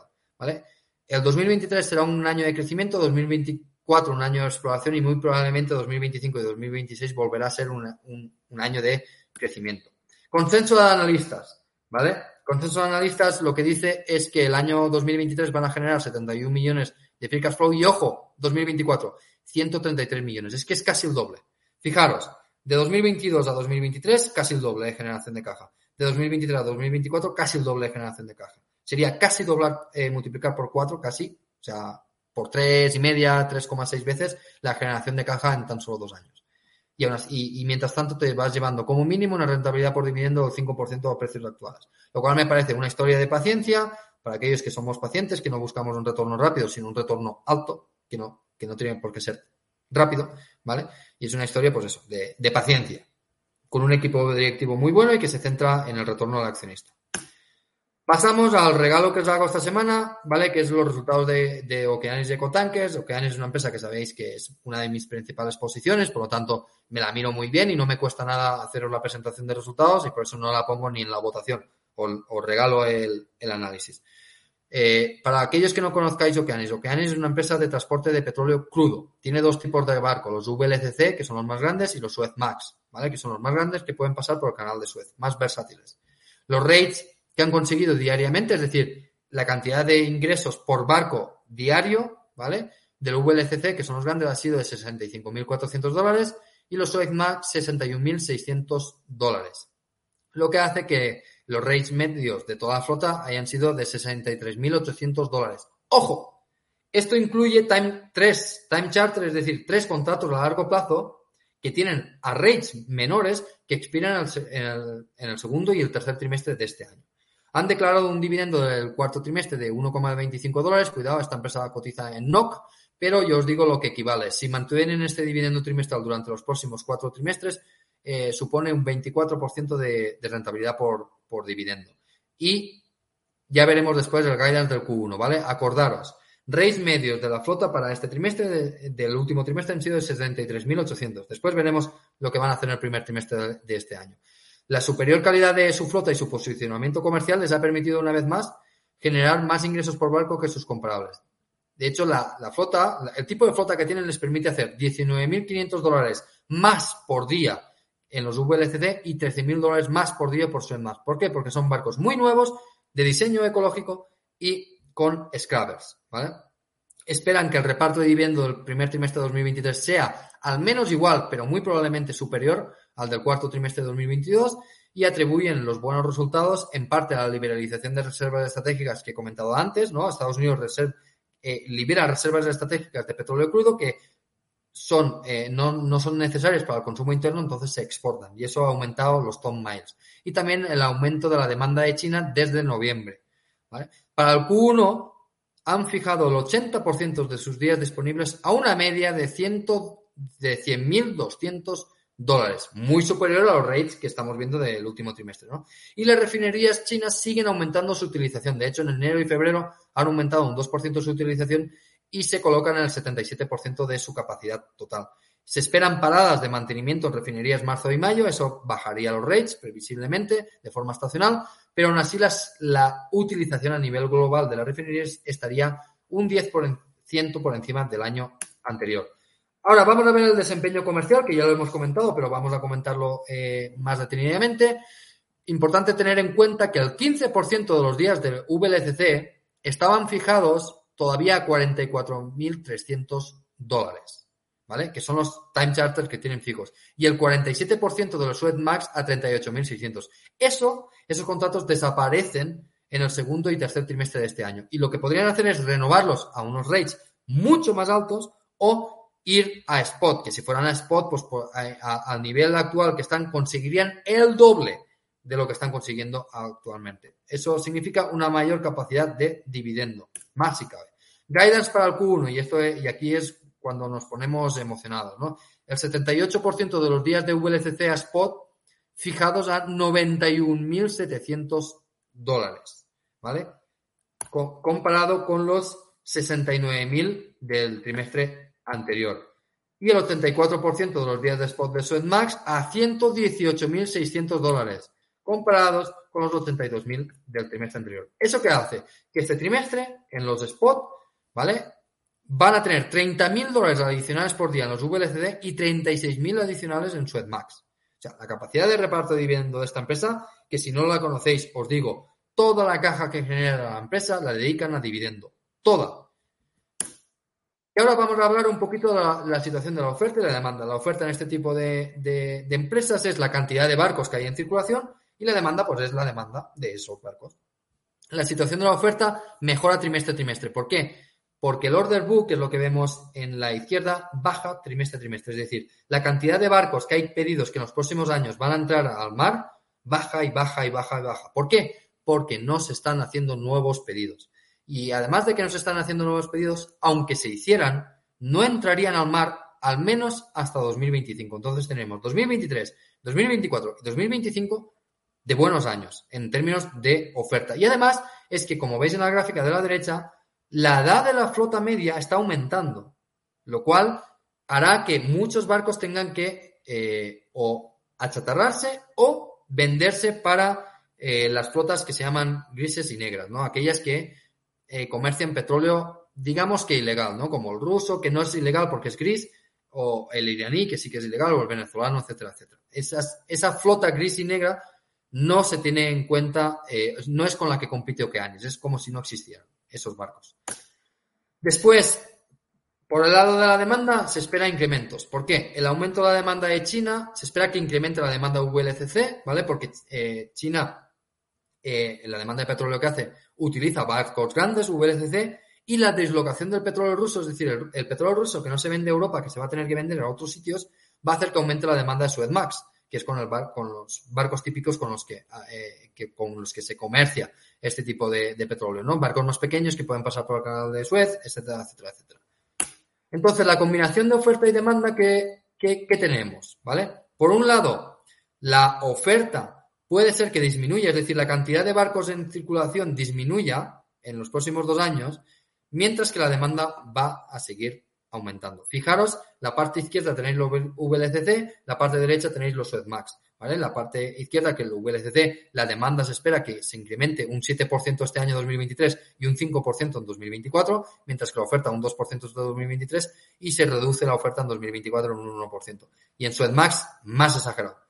¿Por qué? Porque la demanda también va a aumentar un 7% en 2023 y un 5% en 2024, pero la oferta se va a quedar plana en 2023 y va a disminuir en 2024. Es decir, estos rates que vemos ahora, si la economía no peta, vamos a verlos incluso más altos. Consenso de analistas, bueno, por el consenso de analistas hay cinco analistas que, siguen la empresa, el 100% de ellos tiene una recomendación de compra, un precio eh, objetivo de 318 NOC en comparación a los 241. Qué bien comprada mi posición en Okeanis a 90 NOC. ¿eh? Eh, ahora se ve, se, ve, se ve muy bien, ¿no? Pues eso, 318 eh, NOC todavía de precio objetivo, me parece exagerado, si soy sincero, para mí a finales de este año la empresa vale 280 NOC, si contamos un año más sí que nos acercaríamos a esos 300 NOC, pero me parece que para los próximos 12 meses un precio objetivo de 318 me parece exagerado. Ya veremos lo que pasa, ya veremos, ¿no? Y con respecto a la generación de caja, pues bueno, para el año 2023 se espera que generen 169 millones de caja libre y 372 millones en 2024. El consenso de analistas dice que 2023 va a ser muy bueno, pero 2024 va a ser todavía mejor. Y con esto se acaban las tres presentaciones de resultados y tenemos, como siempre, pues eh, las presentaciones de resultados para la semana que viene. Aquí yo os digo que hay muchas empresas que me gustan. International Seaways, que es mi principal posición actualmente, presenta el martes. Builders First Source, para aquellos que, para que es una, es una empresa que os recomendaría que, que se vieran aquellos que piensan que el mercado inmobiliario en Estados Unidos está roto. Leeros esa presentación de resultados y ver el guidance que, que van a dar.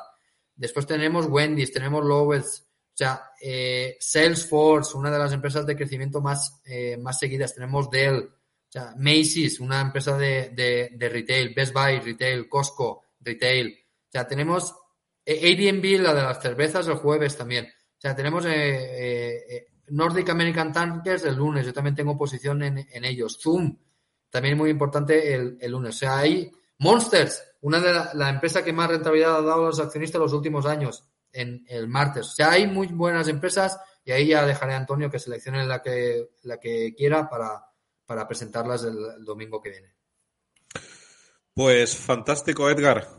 Como siempre, una exhibición. Eh, además, tenemos la suerte que has añadido consenso de analistas, estimaciones de Bloomberg, así que fantástico. Como siempre, le decimos a todo el mundo, estos análisis de los domingos de Edgar son oro y podéis votar las empresas que queréis que Edgar analice en Discord. ¿Vale? Esta semana, pues, hemos visto las que han ganado, pues, encima nos ha regalado Okeanis.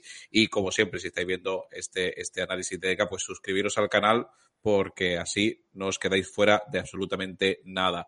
Y hablando precisamente de, cosas que pasan por el canal, cosas que pasan en el, en el universo locos de Wall Street, pues esta semana ha sido brutal de actividad. ¿eh?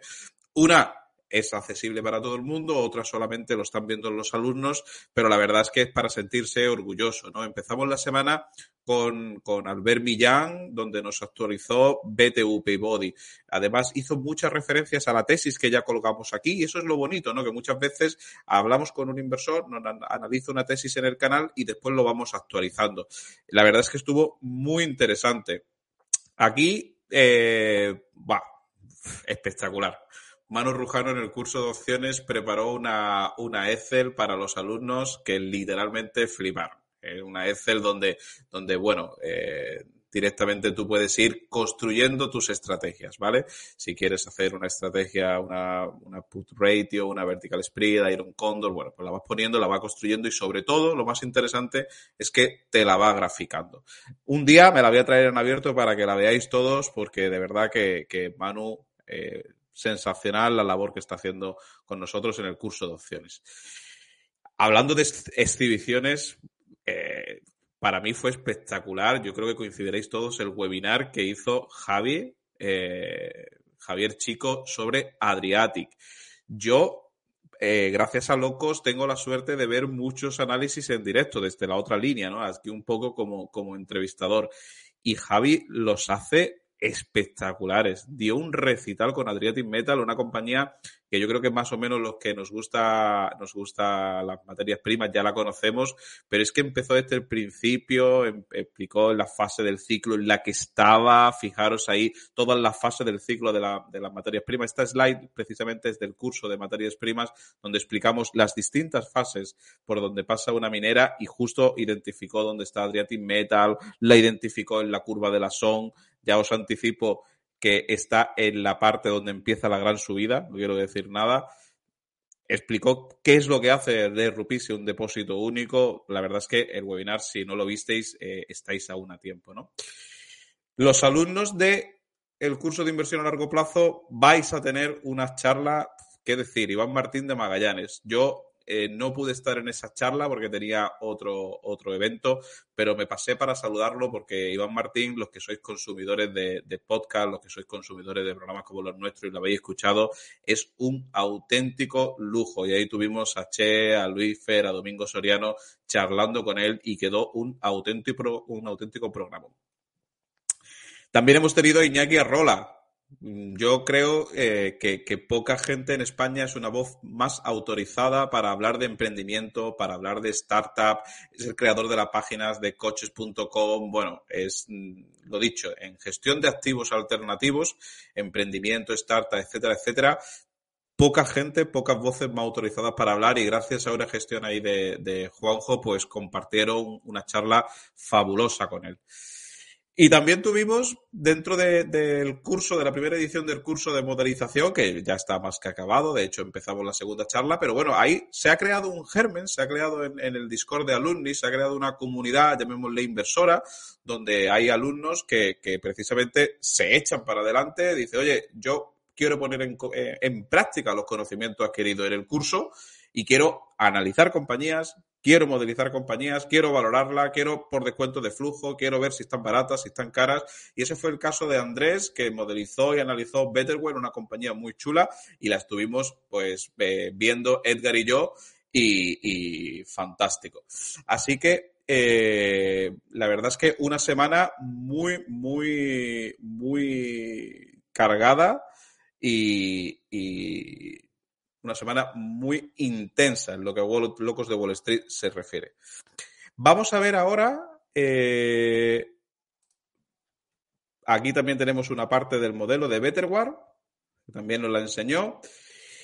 Y si os parece, vamos a el debate de la semana. Pero antes quiero comunicar también una cosa. Ojo, muy atentos también en las próximas semanas, no sé si semana o semanas, al universo Locos de Wall Street. Si alguno de vosotros es especialmente bueno en alguna faceta, si cree que tiene algún don, eh, llámese en redes sociales, llámese en programador web, llámese en creación de contenido, llámese en analizar empresas, llámese en cualquiera de las facetas que están en el universo locos, muy atentos, muy atentos, ¿vale? Que nos escriba, ya no me adelanto, ya lanzaremos el comunicado, que nos escriba y puede ser que forme parte de ese círculo que estamos creando el loco, un círculo más estrecho y, tenga la posibilidad de trabajar codo a codo con nosotros. Estamos ahí eh, viendo cómo eh, hacemos este proyecto, un proyecto que nos ilusiona, pero ya os digo, si alguno cree que tiene un don especial en alguna faceta de esas que he comentado o en alguna otra, que nos la diga, ¿vale? Porque en breve vamos a lanzar una cosa muy, muy chula para aumentar el círculo y para aumentar esta comunidad que estamos creando entre todos. Y chicos, si os parece, vamos a entrar en el debate de la semana. Vamos allá.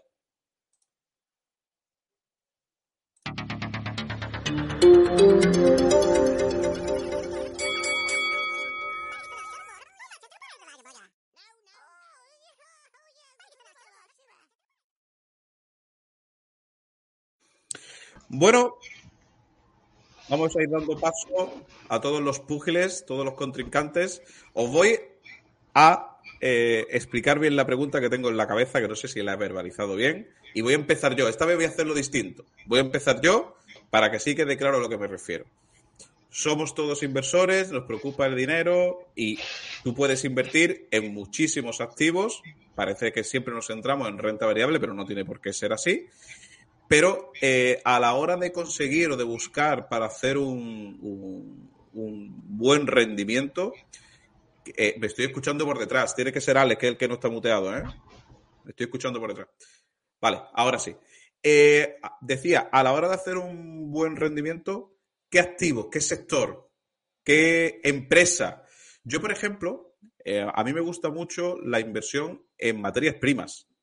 Pienso que para hacer un Tenbagger, la forma, una de las formas mejores de hacerlo es con materias primas. Hay que tener mucho cuidado, ¿eh? Ojo, también lo digo. Te puedes comer cosas muy desagradables como el, el amago de infarto que hemos tenido con Global Atomic, más de uno. Pero al final, para hacer un Tenbagger, si coges exploradoras desde, desde Junior, desde, desde abajo, tiene muchas posibilidades de conseguir un buen retorno. ¿Vale? No sé vosotros qué pensáis. ¿Cuáles son los vuestros? Yo tengo, yo tengo dos. No, no vale crear una empresa, Fernando. Mm, Una empresa, un, un Tenbagger creando una empresa es una mierda. Eh, tengo dos. eh, eh, una de ellas es Bitcoin. Hostia, No, no- no estamos hablando de plazo, ¿verdad? no hemos nombrado a la bicha, tío. Dijiste Bitcoin y Edgar se fue. Directamente. Le ha dado, le ha dado un ataque. Eh, de hecho, le veo ahí descojonándose. bueno, no, en serio. Eh, Bitcoin, yo lo veo. sí. Es que vosotros no veis, pero nosotros sí vemos a Edgar que se está descojonando.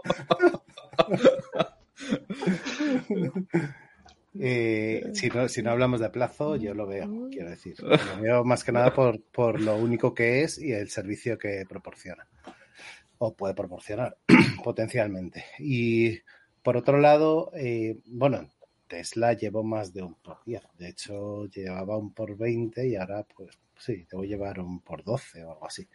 Y, y, y luego también, vuelvo a decir, está mal que lo diga. Y además es que estoy muy caliente últimamente, pero veo tercio, ¿eh?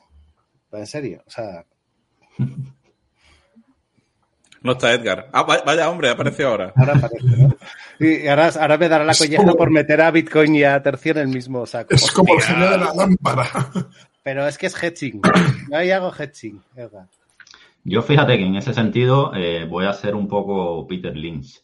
Yo creo que eh, para encontrar esa alta rentabilidad o ese ten bagger, eh, hay que invertir en lo que controlas y en lo que conoces. O sea, antes hablábamos de, de, hablabas tú, Antonio, del tema de materias primas, pero si no conoces el sector, si no conoces cómo va la, eh, el tema, difícilmente lo puedas conseguir, ¿no? Lo suyo es eh, controlarlo, controlarlo, aprenderlo, estudiarlo y, y, y aprovecharlo. Eh, si no lo controlas, no lo vas a saber aprovechar por muy delante que lo tengas, ¿no? Eso es como el dicho que dice que no hay peor ciego que el que no quiere ver o el que no puede ver, ¿no? Entonces, eh, yo por mi parte, eh, por mojarme un poco, creo que eh, me gusta el sector de la ciberseguridad.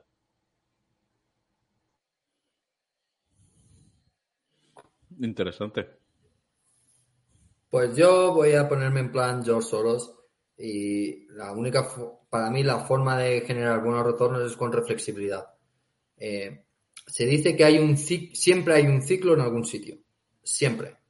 Siempre. Lo único que hay que hacer es buscarlo. Es decir, tú tienes el ciclo económico y entre, eh, dentro de ese ciclo económico hay muchos ciclos. Y hay ciclos muy interesantes. Eh, de hecho, para aquellos frikis que, que os habéis leído ya la carta de Warren Buffett, habla de destrucción creativa. La última carta de, Warren Buffett, que es un concepto de Schumpeter, ¿no? de que la innovación tecnológica ¿no? Eh, hace, destruye ciertos segmentos y crea otros. ¿no? Ahí tienes un, un, un, tipo de ciclo que sería tecnológico, cosa que para poder aprovecharte de ello tienes que ser, pues, como Flavio, que lo trajemos al programa una vez y que podéis ver el vídeo. Tenéis, tenéis que saber mucho, ¿no? Tenéis que saber mucho. Pero hay otros sectores, otras industrias en los que no tienes que saber tanto. ¿Por qué? Porque son industrias tradicionales que siempre se mantienen tradicionales o que la disrupción es muy poca. Antonio ha hablado de materias primas. Las materias primas dependen del ciclo de la oferta y de la inversión en capital. Es decir, tú puedes saber en qué materia prima posicionarte eh, y esperar buenos retornos. No, ya ni tan siquiera necesitas saber eh, analizar al detalle cada empresa, que también es importante, ¿no? Saberlo, pero no lo necesitas. Tú necesitas estar posicionado en aquellos ciclos en que va a haber reflexibilidad, que, que, que va a cambiar la tendencia y el sentimiento otros ciclos que puedes, por ejemplo, eh, shipping. Shipping está conformado por tres eh, semi-industrias independientes, containers, dry bulk y tankers. Y los tres siguen ciclos distintos.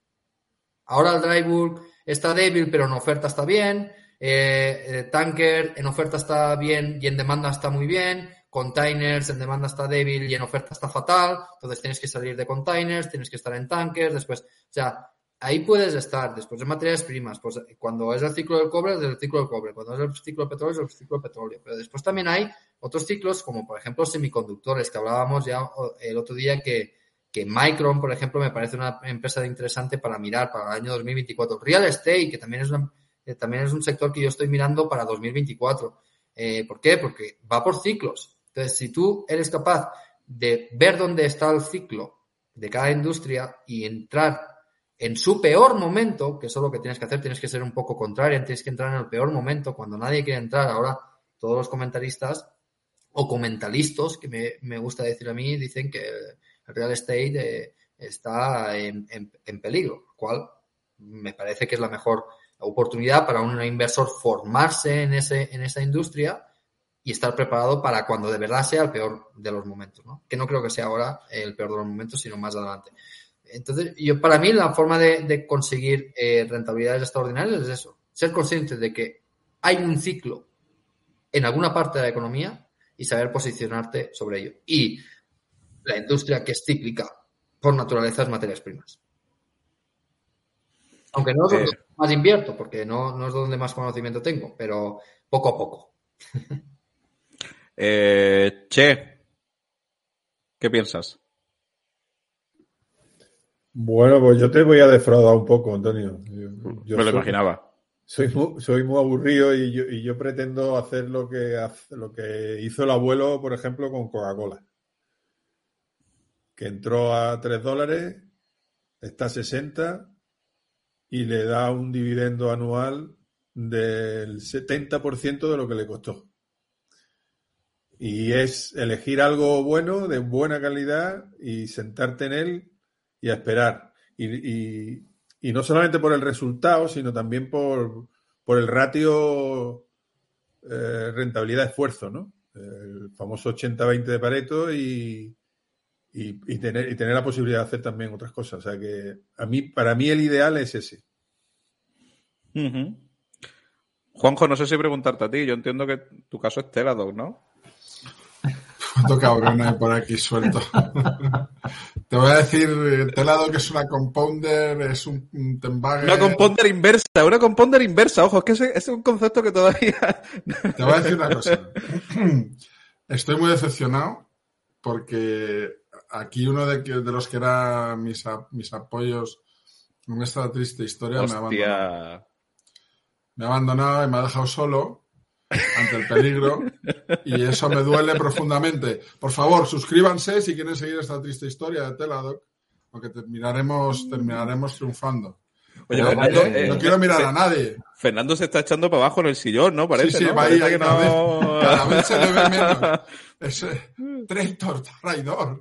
¿Pero te, te avisó antes de darle al botón o fue No, a dijo traición? nada. A Ah, traición. un día me dije, ay, te tengo que decir una cosa. Dice, que he vendido telado. Digo, perdona. Silencio de este típico cri-cri terrible, ¿sabes? Entonces, Sí, Creo- el creo tema que- es que el lunes, el lunes estuve revisando algunas posiciones que tenía ahí desde hace tiempo y desde, desde el enfoque de si tenía estrategia de salida, ¿vale? Y no tenía. En tela, no, la realidad es que no tengo puta estrategia de salida. ¿Qué vas a tener en Eh, telado?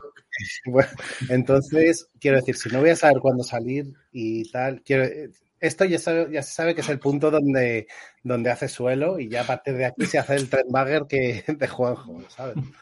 Pero Joder. Pero qué estrategia de salida vas a tener. No, hombre, tío, en Tesla tengo estrategia de salida, Se va que claro. es, que es nunca. Sí, sí, no, pero coño, que es una estrategia válida, ¿sabes? Pues yo también, nunca, pero por obligación. No, ahora, Juanjo, ya- ya- Con los inversores que quedan en Teladoc, eh, ya Juanjo está al ganarse el puesto el voy a decir una cosa.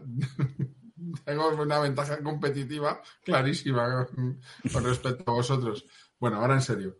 Eh, Yo ya, después de esta triste historia que me acompaña desde hace meses, eh, a mí me. Yo estoy con, con Antonio y con, con Edgar. Más, más soy del equipo Antonio, aunque Edgar ha dicho una cosa que, con la que estoy completamente de acuerdo. Y yo creo que eh, las, materias primas eh, es, un, es algo en, la- lo que tú, tú puedes hacer un tema. Y esto lo relaciono con lo que ha dicho eh, Manu Rujano, que es invertir en formación. Y aquí meto ya. eh, se acerca poco a poco la, la segunda edición del curso de materias primas. Por favor, apuntaros a la lista de espera, es un cursazo. Y os vais a sorprender, os vais a sorprender de lo que tenemos, de lo que estamos preparando y de lo que vamos a, vamos a terminar sabiendo. Porque realmente si después de este curso no sabes dominar el ciclo como ha contado Edgar, bueno, nos pegamos un tiro en el pie directamente. Entonces, para mí creo que es fundamental eh, la, la, formación. Dicho esto, y aunque a Fernando se lo has prohibido, quiero decir que por encima de todo esto está ser emprendedor. Si, lo, si trabajas y lo haces, que no hay nada comparable a la rentabilidad que te puede dar una empresa bien llevada desde cero, ¿no? Pero bueno, Pero fijaros qué comentario más maravilloso, ¿eh? De John Kikon. Me parece brutal y cada día le doy más importancia a la psicología, ¿eh? Como inversor. Para conseguir una 10 bagger hay que aguantarse cuando ya es una bagger. Joder, sí que ojo que le tengo que decir a John Kikon que es lo que a mí me pasó con Telado y me hundí en la miseria.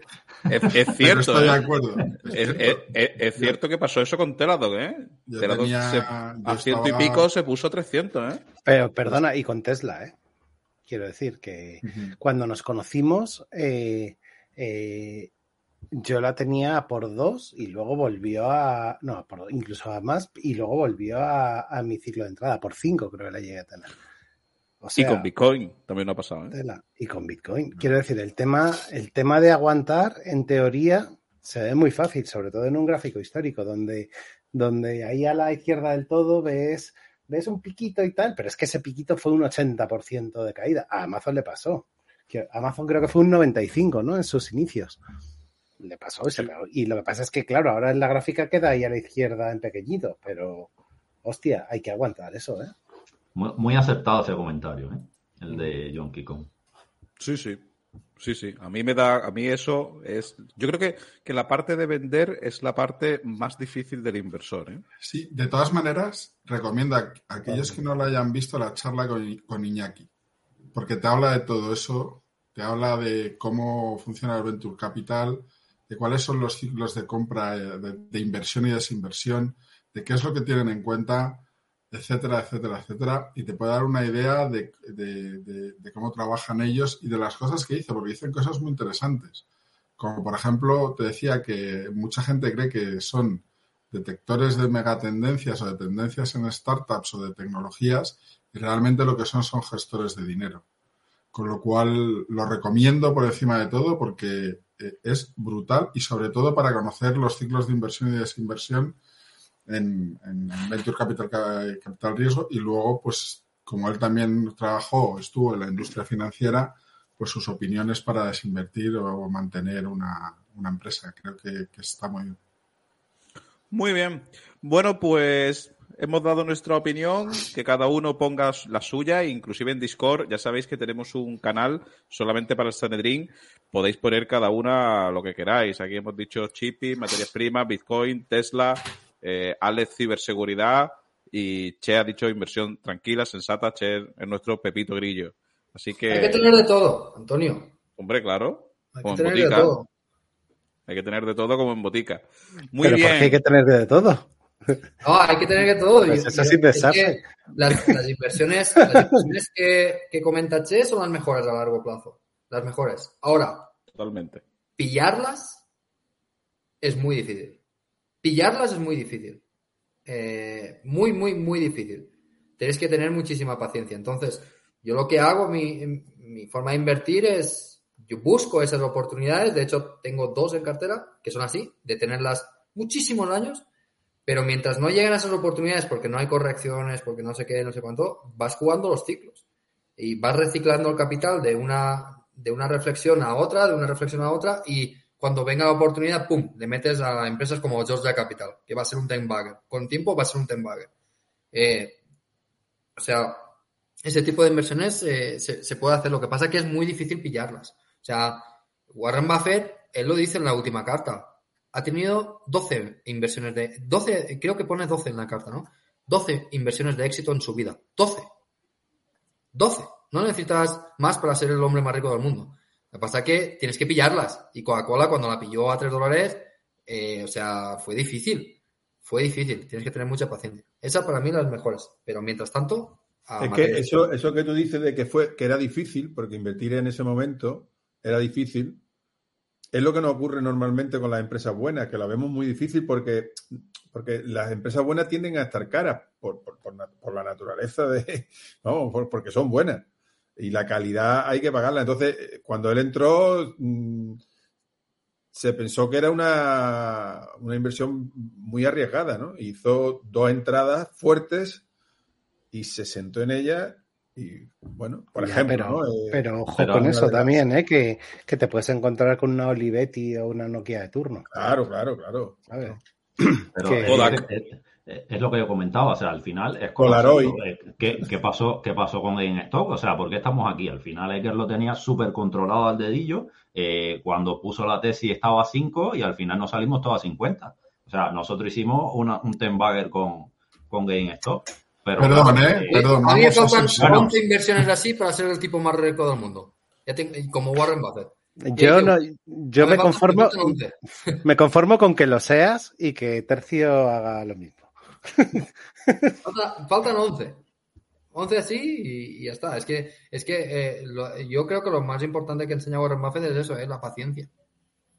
No necesitas encontrar muchas eh, tesis de inversión buenas en tu vida. No, no, no son muchas las que necesitas. O sea, con que encuentres un 10 en tu vida como inversor, que eso, si tu vida como inversor van a ser, yo qué sé, de media a 40 años, vamos a decir un número, es una cada cuatro años. Sí. ¿no? O sea, eh, lo que necesitas es paciencia. Sí, yo, yo además cada vez en mi estilo de inversión mm, lo pienso más, ¿eh? Lo pienso más, así. Y, y intento que es cuando se me cruza y me cruza una idea tal, pero ojo, ahí lo difícil también es que tienes que entrar fuerte, ¿eh? Eso a mí me encanta, lo de entrar fuerte. Que es que eh, creo, dices, creo- creo que debo ser el, el- el fondo de inversión con más, con más rotación de trimestre a trimestre eh, de, toda España. Claro, es que... Sí, sí. La verdad es que es un debate súper chulo. Me lo voy a apuntar, ¿eh? Me lo voy a apuntar. Me lo voy a apuntar para otra ocasión porque me he quedado con ganas, me he quedado con ganas de más.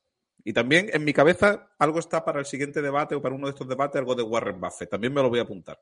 Ahora mismo no lo tengo muy... pero saldrá. Bueno, vamos a la última sección del programa, Q&A. Venga, vamos allá, que ya hay muchas preguntas apuntadas en la lista de espera.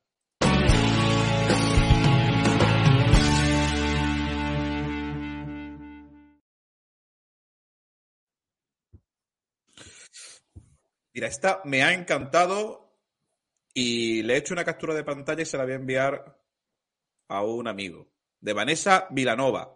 Está muy de auge el mercado de segunda mano. Vintage, Wallapop. ¿Crees que esto puede traer deflación antes de lo previsto? Mira, yo con respecto a esto, no esto específicamente, pero con respecto a esto, si os acordáis, cuando analicé los resultados de Adidas y dije, ya veréis, ya veréis el problema que van a tener de deflación de los inventarios, es decir, de pérdida, de pérdida de valor de los inventarios, porque había habido, lo que ha habido es un acumulo de inventarios enorme, ¿vale? En bienes de consumo que ahora no se están consumiendo y eso está provocando deflación en esos bienes, pero no, pero no se está notando en, en la, en la economía, eh, porque son bienes específicos. No es el general, como por ejemplo la comida que no para de subir. Y con relación a esto, ese gran consumo que ha habido de bienes anteriormente, eso se traduce en... O sea, cuando tú consumes mucho de, de- de- Imagínate que tienes un año que consumes muchos bienes, lo normal es que si después baja el consumo de esos bienes, entre mucha, eh, mucha segunda mano. ¿Vale? Y eso puede explicar el auge que está habiendo en, el mercado de segunda mano. ¿no? Eh, pero no creo que eso afecte a la, a la, a la deflación. ¿eh? Porque eso, tú corrígeme, Che, pero que estos, estos bienes, como son de segundo consumo, ya no entran en el cómputo, ¿no? Pues no, no, te, no te sé decir, no te sé decir.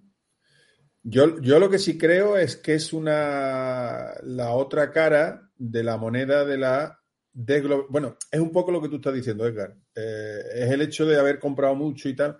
Y, y la otra cara de la desglobalización. Es decir, eh, la desglobalización nos va a empobrecer. La desglobalización significa pagar más caro. La desglobalización, por lo tanto, significa inflación. ¿Por qué? Pues porque vamos a pagar cosas más ineficientes. Cuando había más globalización, la eficiencia funcionaba y, pagábamos más barato. Y ahora lo- lo- los países se han dado cuenta que en el binomio, todos conocemos en la, inversión el binomio riesgo-rentabilidad, ¿verdad? Pero en la economía hay un binomio que es eficiencia-seguridad. Es decir, eh, comprarle al más barato, el más eficiente, tal, pero que haya una seguridad de que te mantiene esa provisión. Y con la guerra, con la pandemia, con todos, nos hemos dado cuenta de que valoramos o que hemos dejado de valorar suficiente la seguridad. Y por lo tanto, vamos a ser un poquito más ineficientes para mantener la seguridad. ¿Qué quiere decir esto? Que vamos a producir nosotros ciertos bienes y servicios que no tendríamos que hacerlo en un, en un mundo globalizado, pero lo vamos a hacer, lo vamos a hacer más caro y eso va a ser más, eso va a ser inflación, ¿no? Entonces, por un lado, es como, por decirlo así, muy bruto, muy bruto, ¿no? Un poco entiendo lo que estaba diciendo Edgar. Eh, no- nos íbamos al chino y comprábamos de todo y comprábamos 10.000 cosas, ¿no? Eh, Todas muy baratas. Y ahora vamos a comprar más caro, van a ser cosas más caras y el mercado de segunda mano, por lo tanto, florece un poco, claro, porque las cosas son más caras. David Porras, ¿cómo valoráis las últimas noticias de Altisource? ¿Qué pasa con ASPS? Y la gestión de su management en relación a la ampliación de capital. ¿Estaría a buen precio para comprar? Estás muteado. Yo ¿eh? recomendaría esperarse a, a- a principios de marzo, que es cuando presentan resultados. ¿Qué es lo que ha pasado con Altisource? que era lo esperable. Si, si, si vais para atrás en, en los Sanedrines, cuando comenté eh, los resultados de Altisource y dije que yo me había salido, dije que estaban generando menos caja de la que esperaban y tenían, pues eso, eh, si generan menos caja, menos poder de repagar la deuda. Y tenían una deuda que vencía pronto, que lo que han hecho es refinanciarla. Pero la han refinanciado a unos tipos de interés altísimos que además incluyen PIC, o sea, Pay in Kind. Los alumnos de análisis sabréis eh, perfectamente eso, qué es lo que es. ¿no? Es muy cara, muy cara. Y después han hecho una ampliación de 20 millones de, dólares que van a utilizar para repagar parte de la deuda, ¿no? Para no soportar esa carga financiera tan, tan, tan enorme. Eh, muy probablemente uh, lo han hecho mmm, todo bien que han podido. Muy probablemente. Habrá que ver los resultados que presentarán en marzo. Pero muy probablemente eh, lo habrán hecho bien. Y además el equipo directivo ha acudido a esta ampliación de capital. Han comprado a 5 dólares eh, la acción. Eh, recordad que cuando yo dije que me salía porque veía los problemas, estaba en do... yo me salí en 12 y medio, siguió subiendo hasta 16 y ahora están 5, 5 y algo, ¿no? Eh, ah, las opciones están súper interesantes. Strike 5, que era el precio de ampliación de capital a julio, rentabilidad brutal, para el que quiera. Yo me voy a esperar a la presentación de resultados. Va, hay que ver cómo queda la estructura de capital, cómo queda eh, cómo están haciendo los evictions, es decir, cómo están avanzando eh, los foreclosures, las, las, o sea, las ejecuciones hipotecarias, que es lo importante porque el mercado de originators les habrá caído una barbaridad. O sea, la segunda pata que tienen de originación de hipotecas les habrá caído una barbaridad. Y además, en el momento, en el, en el año en el que caen, se ponen a abrir eh, puestos retail en Walmart. Me pareció, es, eso me pareció una mala jugada de CAPEX y, mayor OPEX, más más quema de caja y es, fue una de las razones por las que yo me salí. Eh, lo dicho, hay que esperarse los resultados del de próximo trimestre. Si, votáis, los comentaré en el Sanedrín. Eh, pero, contestando a la pregunta de David, puede ser que lo hayan hecho lo mejor posible. En la situación en la que estaban, puede ser que lo hayan hecho lo mejor, lo mejor eh, posible. César Alberto Iglesias dice, buenas noches, locos. ¿Cómo va lo de Neonote? Esta semana ha bajado un 20%, aunque las noticias son buenas para la compañía sueca. ¿Qué es lo que refleja el mercado? ¿Nos estamos perdiendo algo? Eso de que las noticias han sido buenas para la compañía, en las últimas semanas han aparecido reports de estimaciones de, de bajada muy sustancial lo que, de, lo que se espera que cobren. Sea, eh, puede ser por eso o no puede ser por eso, pero que lo que ha aparecido ahora por parte de los analistas de mercado y demás son noticias malas para el upside que se suponía que tenía, ¿no? Eh, no, no, es una, es una historia, lo hemos comentado aquí muchas veces. Yo tengo una posición enana, pero súper enana y he multiplicado por dos ya al precio actual, eh, eh, que es súper peligrosa, porque no, aquí no hay fundamentales detrás de esta inversión. No los hay. Es, es un juicio que no sabes, no tienes ni idea de lo que va a pasar. Eh, pero ni idea, ni la propia compañía lo sabe, porque si la compañía lo supiera, los directivos se pondrían a comprar acciones. O sea, ¿por qué los directivos no compran acciones? Porque no saben lo que va a pasar. Entonces, eh, es pura especulación y como pura especulación, yo recomiendo a la gente que tenga cuidado con, con este tipo de cosas, porque tal cual puedes hacer un por 10, puedes hacer un menos 100%. Bueno, vale cero la empresa, o próximo a cero la empresa por, por sus fundamentales, ¿no? Por los fundamentales de la empresa. Aquí no hay fundamentales, es, es pura especulación que puede ser muy rentable y yo tengo posición en, en, en Neodo. Pero eh, con respecto a las últimas semanas, las noticias no han sido, no han sido buenas. O sea, lo que han aparecido son analistas que han bajado sus estimaciones de, de, de lo que pueden cobrar por los juicios. Rafael nos pregunta, Edgar, ¿conoces algún fondo que tenga Okeonis aparte del tuyo? No, no, no miro otros inversores lo que hacen. En serio. Eh, los que me conocéis lo sabéis, yo no miro lo que hacen otros inversores. Y también te pregunta, con relacionado con el shipping, Francisco Javier Puente, ¿qué te han parecido los resultados de NMM, de Navío Maritime pues Partners? Muy, muy en la línea de lo esperado. Lo que pasa que yo creo que corrigió el día de presentación de resultados, después ha recuperado un poco, o casi todo, eh, por, eh, porque no, eh, Angeliki sigue sin, sin, sin repartir dividendo importante y sin hacer recompras, lo cual ya aquí lo hemos comentado muchas veces que hasta la segundo trimestre, hasta la presentación del resultado del segundo trimestre, tercer trimestre de este año no lo va a hacer. No está reestructurando su flota, está renovándola, está haciendo pedidos, O sea, operativamente lo está haciendo muy bien, pero todavía tiene un, un endeudamiento mayor al que, al que la CEO quiere. Lo que pasa es que ahí la CEO ha sido un poco deshonesta, ¿no? Porque siempre ha hablado de un endeudamiento del 30% del valor de sus barcos y en la última presentación de, de resultados dijo un 20%. Con lo cual es, eso es más desapalancamiento, más caja que se necesita generar para, para, pues para beneficiar a los accionistas. Aquí lo que hay que tener claro es una cosa. La CEO tiene acciones de NM, que es la otra, ¿no? Y ahí lo que necesita es tiempo para acabar con el valor de las acciones. ¿Por qué eh, acabar con el valor de las acciones? Porque a esa empresa le dio un préstamo PIC convertible. Es decir, un préstamo que devenga intereses que no se tienen que pagar, sino que se suman a la capitalización, al nominal del préstamo y que es convertible en acciones. Entonces, ¿qué pasará? Pues con el paso de un año o, lo que sea, al convertir esas, e, esa deuda en acciones, se quedará con la mayoría de las acciones de NM, de NM y NM tiene muchas acciones de NMM. Entonces, así se podrá hacer con una gran cantidad de acciones de NMM y será quien se beneficie más del reparto de, dividendos y de la recompra de acciones. Hasta que eso no pase, yo no creo que vaya a haber nada. Y esto lo hemos comentado muchas veces. O sea, hasta que no acabe con el lío de NM, NMM no dará lo que la gente cree. Y NMM es una empresa que está baratísima. De hecho, es creo que es la primera o la segunda posición que tengo yo eh, actualmente. ¿Qué opináis de la caída de Nagarro, Juan Carlos Asensio? Pues aquí lo que ha pasado es que ha habido eh, una, ha aparecido una noticia, ¿vale?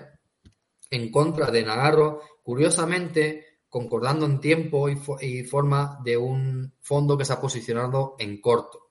Y si haces un poquito de investigación, lo que ves es que esa periodista que ha hecho ese comentario negativo sobre Nagarro ha hecho otros comentarios negativos sobre otras empresas que también estaban en corto este fondo de inversión. Entonces es un ataque, un ataque de, bajistas. Eh, hay que ver, eh, eh, en los resultados habrá que ver si, cuando la próxima vez que presenten, habrá que ver si hay algo detrás de todo esto o, o no, ¿no?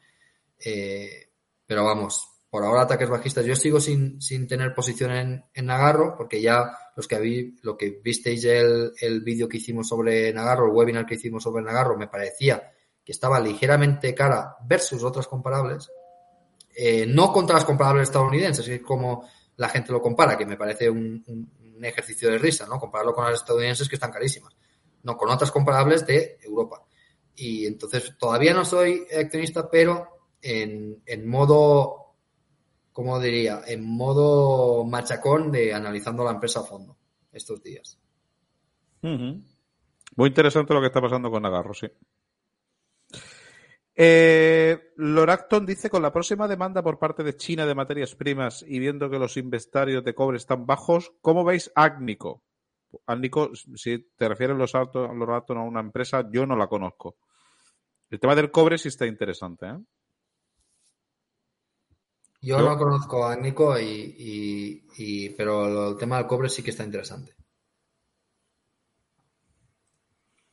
Juanma dice que está viendo nuestro programa en diferido y si Warner Bros. tiene bonos a muy largo plazo con intereses bajos, podrían aprovecharlos si los tipos siguen subiendo y recomprar bonos por debajo de la par. ¿Cómo lo ves, ¿Para qué quieren recomprar bonos? Yo no lo haría. ¿Para qué quieres recomprar bonos con un tipo de interés tan bajo que te produce unos gastos de intereses tan bajos cuando eh, puedes invertir en tu propio negocio a una tasa de rentabilidad muy alta.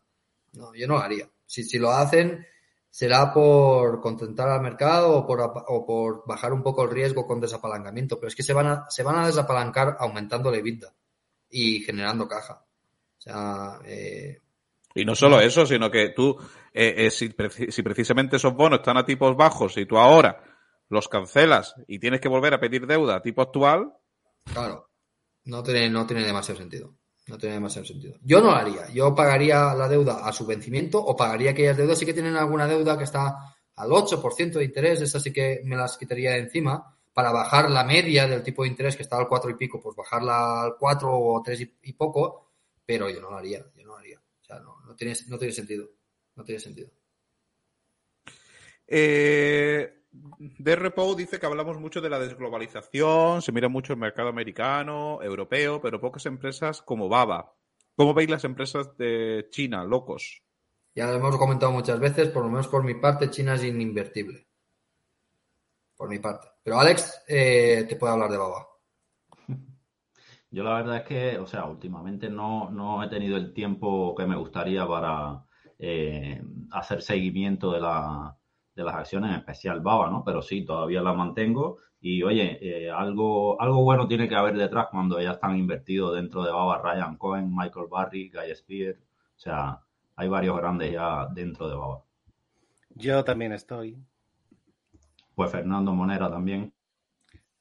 Vamos, más importante que, que Michael Barry. Hay un debate muy chulo que se está creando en el chat sobre precisamente lo que ha comentado Edgar de, de Angeliki y dice Juanba que si hemos visto la cantidad de millones que cobra en Management Fit, vale que son servicios, pero dice que puede estar rogando, rozando perdón, la ilegalidad. Que va, Juanma. Eh, compara cualquier empresa de shipping. Eso, eso no, no, perdón, no lo dice Juanma, eso lo dice John Kikon, que puede estar rondando la ilegalidad. No, no, no, no. O sea, cobran mucho porque tiene una flota muy grande. Si tú miras, por ejemplo, Okeanis también tiene management fees, Eurodrive también tiene management fees, eh, muchas empresas de shipping tienen management fees. De, de, hecho, de hecho, las pocas que no lo tienen presumen mucho de ello que no tienen management fees. Las pocas que no lo tienen presumen mucho de ello. ¿Cómo, eh, eh, ¿Cómo lo tienes que comparar? Lo tienes que comparar con el tamaño de la flota. O sea, se cobra por barco y son claros en lo que cobran por barco de, de, gestión. ¿no? Al final, lo que, lo que hacen, bueno, podrías decir, no, pero es que lo están desviando a otra compañía, ya, pero es que si no lo desviaran a otra compañía, lo, lo vería reflejado en sueldos, eh, en, en, en, NMM. Lo que pasa es que es eficiente, eh, fiscalmente es mucho más eficiente hacerlo así. Entonces, ya no, no, lo del management fees es por el tamaño de la flota. Que sí, que tienes los incentivos en contra porque cuanto más flota más van a cobrar, ok. Eh, sí, eso es verdad, pero es como todas. Sea, el shipping es, la, industria es como es.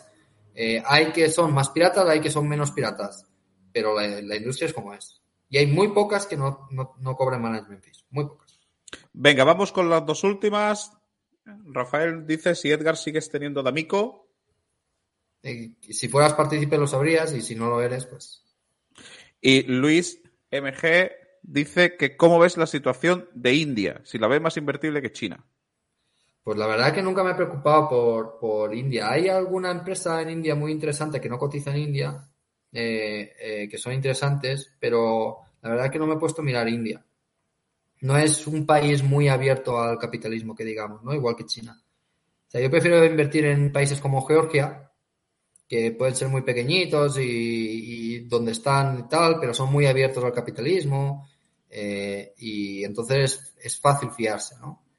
Eh, en, países así que no, no son muy amigables, eh, a no ser que la empresa, como pasa en materias primas, represente un gran porcentaje de ingresos para el país, como puede ser Alfamin. Alfamin te puedes fiar porque el país depende básicamente de lo que genere Alfamin en, en impuestos, ¿no? Eh, si no es así, yo no suelo mirar países que son poco amigables con el capitalismo. Y India no lo es.